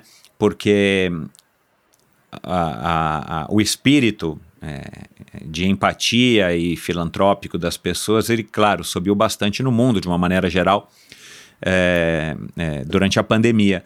Vocês já estão preparados também para ver como é que vai ser, ou já estão se preparando, ou já pensaram nisso, como é que vai ser o pós-pandemia, a hora que teoricamente o mundo volta a ser como era antes, para ver se as pessoas vão continuar também, não somente a- as empresas que vocês, que vocês têm aí atrás do projeto, que aliás eu faço questão que você cite, porque a gente tem que tirar o chapéu para essas empresas, mas também a vontade das pessoas de serem altruístas nesse sentido de estar doando, cara, uma coisa tão simples que não é dinheiro, é você doar atividade física que você já está fazendo. É, como é que vocês vão, vão se estruturar se esse nível também não, não, não se mantiver? Eu estou super otimista com o cenário pós-pandemia, Michel, por dois fatores básicos. O primeiro, tem uma série de empresas que a gente conversa e que tem uma preocupação de associar a marca com qualquer ação que seja feita que estimule a atividade Ai, que física, bom. por incrível bom. que, pareça. Então tem uma preocupação de falar assim, ah, eu não quero estar patrocinando uma corrida virtual porque, bem ou mal, estou estimulando as pessoas a irem Uhum. à rua correr. Então acho que a gente tira essa preocupação. O segundo é que por mais que a gente possa observar um aumento da atividade física outdoor, né, com fechamento de academias, etc., mais pessoas correndo e pedalando, ainda existe uma série de pessoas com preocupação de fazer Sim, atividade sim. física. Então, acho que a gente tem um crescimento também na base de pessoas que voltam a se exercitar. Dito isso, é, com volta de corridas de rua, com a volta das empresas buscando se associar ao esporte sem nenhum tipo de preocupação, Ah, eu acho tá que o certo. cenário é Uhum. muito positivo, né? E eu vejo algumas possibilidades de parcerias com as quais a gente está conversando, é colocar o quilômetro solidário como uma plataforma para determinadas corridas e você transformar maratonas em maratonas Uhum. solidárias. Né? E aqueles quilômetros todos que são percorridos na maratona são doados para determinada instituição. Então, a Maratona de São Paulo vai beneficiar Legal. uma instituição de São Paulo, do Rio e, e vice-versa. Então, acho que esse é um caminho que também é super interessante de ser explorado. E dentro de empresas, quando a gente pensa em ações aqui de endomarketing mesmo, né, ação de motivar, engajar os funcionários, etc., eu acho que isso vai ser cada vez mais recorrente, porque é uma das coisas que a pandemia trouxe, e acho que vai ficar esse legado, né, que talvez seja, de certa forma, o positivo é, mais uma vez, com todos os problemas que ocorreram, o benefício da atividade física e o benefício da saúde mental. E não dá para a gente pensar em saúde mental. Eu, sinceramente, eu não gosto de dissociar saúde física e mental. Eu acho que as coisas caminham juntas e eu não consigo ver de forma dissociada. Mas, de qualquer forma, quando a gente pensa em saúde mental, que é um tema que está muito em voga, é doar faz bem. É científico, provado. A pessoa que doa tem um benefício mental. O esporte, a atividade física, tem um benefício mental. Então, quando você olha isso tudo combinado, tem um benefício muito grande. Né? E tem um ponto, assim, que eu acho que, de certa forma, é onde você quer chegar, né? que é qual que é o futuro, né? O que, que vocês querem fazer de fato, né? onde é que vocês querem chegar, como é que vocês sonham impactar. E eu vou te fazer uma provocação, que é a seguinte, por que o quilômetro solidário não pode ser o maior programa de fidelidade existente dentro do Brasil. E você vai acumular quilômetros ao invés de acumular pontos quando você voa. E a partir do momento que você tem um grande banco de clientes doando quilômetros, doadores de quilômetros, que vai ser maior que o banco de doadores de sangue, de doador de medula, de qualquer outro tipo de doação, você tem um potencial muito grande em cima disso, porque você consegue monetizar esses quilômetros, você começa a ter benefícios para as pessoas que são doadoras de quilômetros. E tem um, um, fator aqui que eu acho que é o grande diferencial de tudo isso que a gente falou e vivenciou, que é a questão do o porquê do engajamento. Por que você faz parte de um programa de fidelidade aérea? Porque você quer o benefício de voar sem pagar. Legal. Agora imagina que além do benefício de você pagar menos eventualmente no tênis ou no restaurante ou na própria viagem, você vê que a criança está tendo educação, a criança está tendo alimentação, é, o Hospital do Câncer está tendo um atendimento melhor. Então tem um engajamento que ele é um engajamento diferente, tem um lado que evidentemente emocional, e que eu acho que com isso, né, e é meu sonho aqui, é um pouco que a gente você começa a mudar a cultura, porque você tem uma relação que ela é ganha-ganha em todos os aspectos. Né? Vamos pegar a trajetória de uma pessoa que era sedentária, começa a caminhar, tem o benefício da atividade física, ela ganha pontos, vai? vamos dizer, para essa atividade física. Esses pontos se transformam em benefícios para aquisições e ela ainda doa para a entidade que ela mais gosta. Ela é apaixonada por animais, ela doa para amparo animal. É uma relação que ela tende a se retroalimentar, né? Não é uma relação que cessa. Ah, legal, doei hoje, não quero mais fazer. Não, porque quanto mais ela faz, mais benefício. Mais benefício. E são benefícios que não são benefícios somente para a própria pessoa. Ela tem um impacto e um efeito aqui cascata muito grande.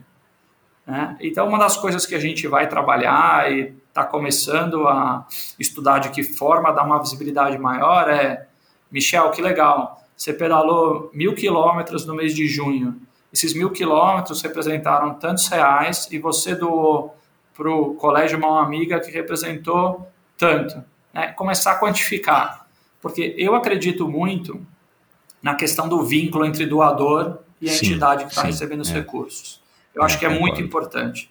E é importante ter visibilidade, ter transparência, né? É, a gente tinha um projeto que não era nada de revolucionário, mas que eu queria fazer, na verdade não é nem um projeto, né? A gente já tinha concebido, a gente vai fazer depois, que era o doador do mês entregar pessoalmente aquele cheque, igual de Grand Slam uhum. de tênis, né? entregar na, na instituição. Então tem muita coisa para ser feita, Michel. Eu realmente eu acho que o cenário pós-pandemia é muito favorável. Bacana, cara. Tem, assim, é que você vive isso no dia a dia, né? Eu fiz a, eu fiz a, a, a pergunta, mas realmente, do jeito que você fala, parece que o, o horizonte está bem claro aí para vocês e eu torço. André, é, eu não. De vez em quando eu faço essa pergunta aqui, para você não poderia ser diferente, já que você também veio do mercado financeiro. Cara, qual que foi o melhor investimento que você já fez na tua vida? Viajar com os meus filhos. Essa viagem agora aí, pós. Ah, legal. Todas. Por quê? E é uma resposta aqui que me traz uhum. muita lembrança, né? E eu acho, né? E tenho assim absoluta convicção disso que eu posso dar o que for para eles, qualquer bem material. Eles vão perder, no país que a gente vive vão ser roubados, é, vai perder o valor e memória não se apaga.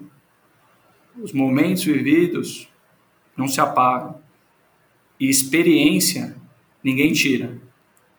Então, acho que cada viagem que a gente fez, né, e eu sempre gostei muito e de lugares diferentes também com eles, traz uma, um componente cultural, um componente assim de, de entender o, o outro, respeitar o, outro ser humano também, as diferenças.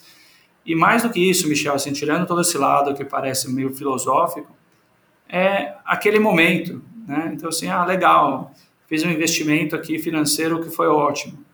Maravilha, mas o que que isso de fato está tornando meus filhos pessoas melhores? Eu não sei se eles precisam ter uma estabilidade financeira para começar a vida deles, né? Eu realmente acredito muito que o que eu tenho que fazer como família, que eu acredito muito, é educar e dar os valores para eles seguirem a trajetória deles. E tem um, uma coisa que, que até é engraçada, né? que é o seguinte, assim, a gente vincula muito sucesso, realização, êxito, como você queira chamar, a o valor que a pessoa tem na conta. E eu não acredito nisso. Eu não acredito, acho que está cheio de história que a gente vê no mundo de pessoas, em teoria, extremamente bem-sucedidas, milionárias, que são pessoas que eu não tenho a menor vontade de sentar para ouvir história, não tenho a menor admiração, por mais que possam comprar o que for. Então, eu acho que, como missão aqui, eu acredito muito nessa questão de, de dar valor, da edu, educação de uhum. fato, sabe? De estar tá preparado para fazer o que for. É, e se isso vai fazer com que eles sejam felizes, maravilha. É, é, você sabe que eu tenho um hábito que é antes de participar de qualquer podcast, eu gosto de ouvir uhum. os podcasts, né? Um, um, pouco na linha de vamos ver o que, o que me espera. e, né, e para conhecer de fato o entrevistador, uhum. né? E é muito engraçado isso, porque de certa forma você começa a visualizar o que vai ser e não serve para nada, porque no final das contas segue outra trajetória, né? Eu lembro, mas teve uma, um que você falou e que, que eu olho muito hoje, que me lembrou muito agora, que é a tua paixão pela África. Ah, é, você ouviu um desses, uhum. É, e eu sou, eu sou apaixonado pela África, eu sou apaixonado, então eu lembro o dia que a gente foi pela primeira vez para a África com os meus filhos, eu tinha ido com a minha esposa, a gente tinha falado, cara, o dia que a gente tiver criança é um lugar que a gente tem uhum. que voltar. Para onde lá? Ah, a gente já foi para Quênia, Tanzânia, Zimbábue, África do Sul, assim, fizemos, a gente fez algumas Legal. muito legais. Mas eu lembro assim até hoje, assim, as pessoas falam, não, é, para ir para lá a criança tem que ter pelo menos oito anos, né? E meus uhum. filhos tinham cinco, né? O Fê e a Gabi tinham cinco. Né? Michel, o dia que eu sentei naquele safari, assim, o moleque vira e falou assim: hoje meu sonho vai ah, se realizar. Bom, falei, cara, é o melhor dia da minha uhum. vida, né? É assim, é esse tipo de experiência que eu quero uhum. proporcionar, sabe? É o fato de eu estar junto no primeiro bungee jump que ela fez. E, poxa, que legal, não vai esquecer nunca. Né? Sabe o que eu te falei ali naquele primeiro momento da reação de escolhe para onde você quer ir, não é de fato se é Paris, se é São Caetano, não é isso, é, mas é um momento que a pessoa está vivendo na totalidade com você e que ela escolheu.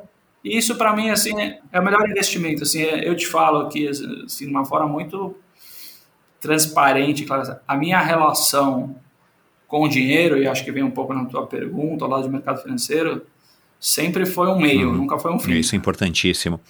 O André, para terminar, e qual que é então agora na, na sua cabeça o próximo grande desafio que você tem para cumprir e que com muita vontade você vai conquistar, você vai cumprir?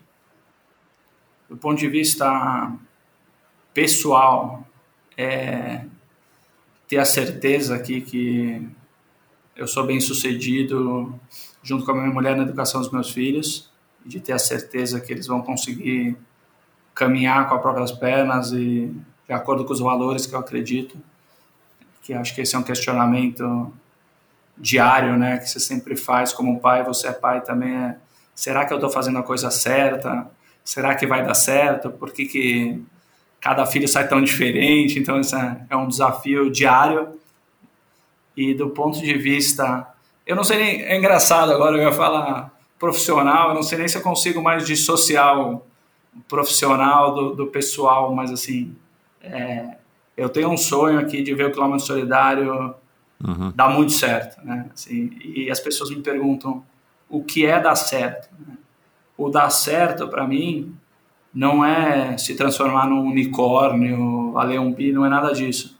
É a gente ter um negócio sustentável que a gente possa escalar com os mesmos valores que a gente tem desde o princípio e podendo ter um impacto cada vez maior.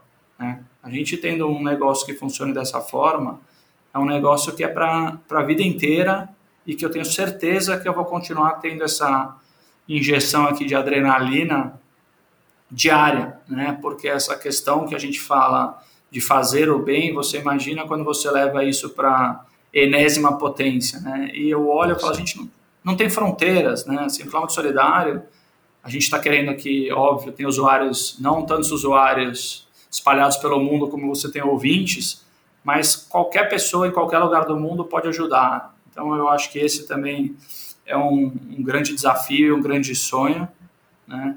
E no ponto de vista esportivo é voltar a ver o Corinthians ser campeão mundial. que esse tá difícil. Ah, terminando o, a conversa com polêmica. Bacana. O André, quais são as empresas que estão com, com vocês? Acho que é legal falar, né, cara? Assim, poxa, a gente precisa valorizar, cara, a iniciativa privada que está acreditando. Obrigado aí pela, pela oportunidade aí, e pelo espaço. Acho que é é super legal a parceria que a gente tem hoje com uma empresa que chama Positive Brands, que faz uma série de alimentos naturais e, eles têm feito uma parceria através de um ah, isotônico legal, é. que chama Jungle, né, que uhum. é um isotônico 100% natural. Então é, é super legal, até uma parceria que a gente começou há dois meses e, e eles é, viabilizaram o desafio do Tony Canaan com, uhum. com a Neide, né? Então eles patrocinaram esse desafio para doar recursos para a corrida.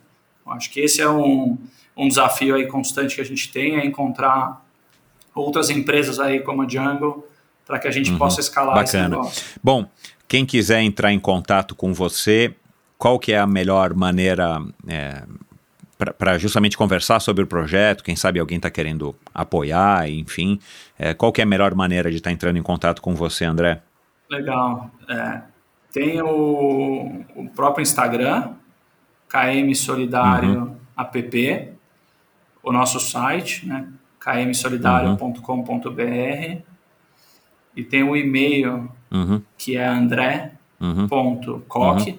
K-O-K, arroba kmsolidario.com.br. Cara, é, eu vou colocar é, todos esses, esses endereços para suas redes sociais, para o Quilômetro Solidário e algumas coisas que a gente conversou aqui no post do episódio de hoje, lá no meu site, no endorfinabr.com. Então, quem quiser, não precisa parar agora aqui e anotar, vai lá no site dá uma, dá uma é, olhadinha, clica já lá e já se conecta com o André.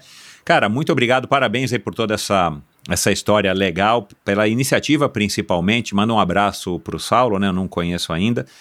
E cara, toda sorte aí do mundo para vocês. Eu acho que o cenário é bem, bem positivo.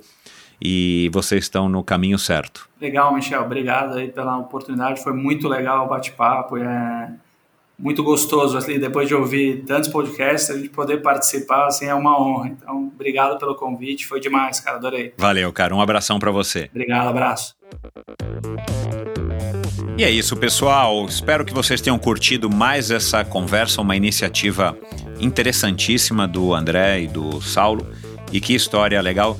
De fato, é o que eu digo, né? Talvez você já esteja cansado de ouvir isso aqui no Endorfina, mas como o esporte transforma, como o esporte conecta e como o esporte é uma ferramenta que, como disse o André aqui, deveria ser obrigatória, não somente nas nossas famílias, mas na vida de todo mundo, principalmente desde a infância, porque dá para perceber aí de depois de quatro anos e pouco de endorfina, depois de mais de 40 anos praticando atividade física, que o esporte de fato é capaz de fazer, de, de mover montanhas, enfim. É, a gente conversou aqui é, de diversas pessoas que já passaram pelo endorfina. A gente citou aí algumas é, no, no episódio, mas fica aqui o lembrete para vocês, a começar pelo Emerson Gomes, o Marcos Paulo Reis, o Antônio Mansur Filho, que participou aqui já duas vezes, inclusive, uma semana depois, ou poucos dias depois, quatro dias depois dele ter completado aí 24 horas praticando triatlon indoor. Foi no dia 28 de abril de 2020 ao ar esse episódio, Antônio Mansur Filho. Dá uma procuradinha lá. A gente falou aqui também do Vladimir Virgílio, claro, da Patrícia Fonseca, do Carlos Dias, da Neide Santos, o Lucas Vasconcelos, o Luquinhas, a Rosana Merino, esse exemplo que eu contei agora mais para o final de uma pessoa fantástica, Diogo Ratacheska, Daniele Nobili, todas pessoas que são é, fortes, muito mais fortes do que é, a gente pode imaginar e isso mostra aí a força também que o esporte traz para todos nós. Enfim, dê um alô para o André se você quer apoiar, se você quer doar, principalmente se você quer doar seus quilômetros, baixe lá o aplicativo é, KM Solidário. Vou colocar também no post do episódio de hoje o link para você baixar. Vou colocar aqui o link para os outros podcasts que o André participou para você conhecer também um pouco mais outro lado, os outros lados dessa história, principalmente com relação ao ao aplicativo. E, enfim, dê um alô para mim, digam que se vocês gostaram dessa conversa, quem que vocês querem ouvir, o que que vocês acharam, porque as sugestões de vocês aqui são levadas totalmente a sério e, e, e muitos dos convidados que eu recebo hoje em dia já são sugestões de você, ouvinte, você que está aí do outro lado. Você ouve esse e todos os episódios do Endorfina nos aplicativos, nos maiores, nos melhores, em todos, na verdade, todos os aplicativos de podcast. No meu site também, aliás, no meu site é onde você vai para conhecer um pouquinho mais sobre cada convidado, onde você vai para poder também contribuir financeiramente com esse projeto através da plataforma Apoia-se, onde você vai também para assinar newsletter semanal que se chama Sua Dose Extra de Inspiração, onde eu compartilho com vocês informações e, e reflexões, não somente sobre o convidado da semana, mas principalmente sobre coisas que eu gosto que eu assisti, que eu li, que eu ouvi, que eu, que eu quero compartilhar com vocês e que são pertinentes aí com o mundo é, que a gente habita aqui do Endorfina Podcast, enfim, toda sexta-feira. Então vai lá, assine e já na próxima sexta-feira você vai receber essa newsletter. E é isso. Na semana que vem tem mais um episódio espetacular que já está gravado também, mais um episódio fantástico com mais um convidado ou convidada, vou deixar aqui no suspense para você se inspirar. Obrigado e até a próxima. Valeu. Esse episódio foi um oferecimento da Titanium Vida, Saúde e Previdência. Quase 20 anos de história, o comprometimento total com seus clientes e uma alta credibilidade, ela oferece as melhores condições em proteção e segurança que você encontra no mercado, com planos de seguro de vida, saúde e viagem. A Titanium oferece serviços para o seu bem-estar, como o seguro de vida resgatável, que além de resguardar e proteger o futuro das pessoas que você ama, te dá a opção de resgatar os valores em seu seguro para utilizá-los no que quiser ou precisar e o Seguro Saúde com cobertura mundial e livre escolha de médicos, clínicas e hospitais. Colocar a Titânia em seu futuro é uma escolha sensata. Aproveite os melhores momentos da vida com quem você ama, livre de preocupações com o amanhã. Siga e conheça mais sobre a Titanium através do seu perfil no Instagram em titanium.consultoria. Não conte com a sorte, conte com a Titanium. E esse episódio também foi um oferecimento da Bovem Energia Bovem, há uma década fornecendo energia e gerando resultados para consumidores no Mercado Livre. Quer ser livre? Fale com a Bovem, energia que inspira. Saiba mais em bovem.com.br e através do perfil no Instagram Bovem Energia. Esse e todos os episódios do Endorfina são editados pela produtora Pulsante. Obrigado por ouvir esse episódio do Endorfina. Acesse o endorfinabr.com, vá no post do episódio de hoje para conhecer um pouco mais sobre o meu convidado e alguns assuntos abordados em nossa conversa. Lá você ainda encontra todos os episódios do Endorfina. Siga o Endorfina BR no Instagram e confira imagens inéditas e inusitadas dos meus convidados. Participe enviando comentários e sugestões. Se você curtiu, colabore assinando Endorfina no seu agregador de podcasts preferido e compartilhando com seus amigos.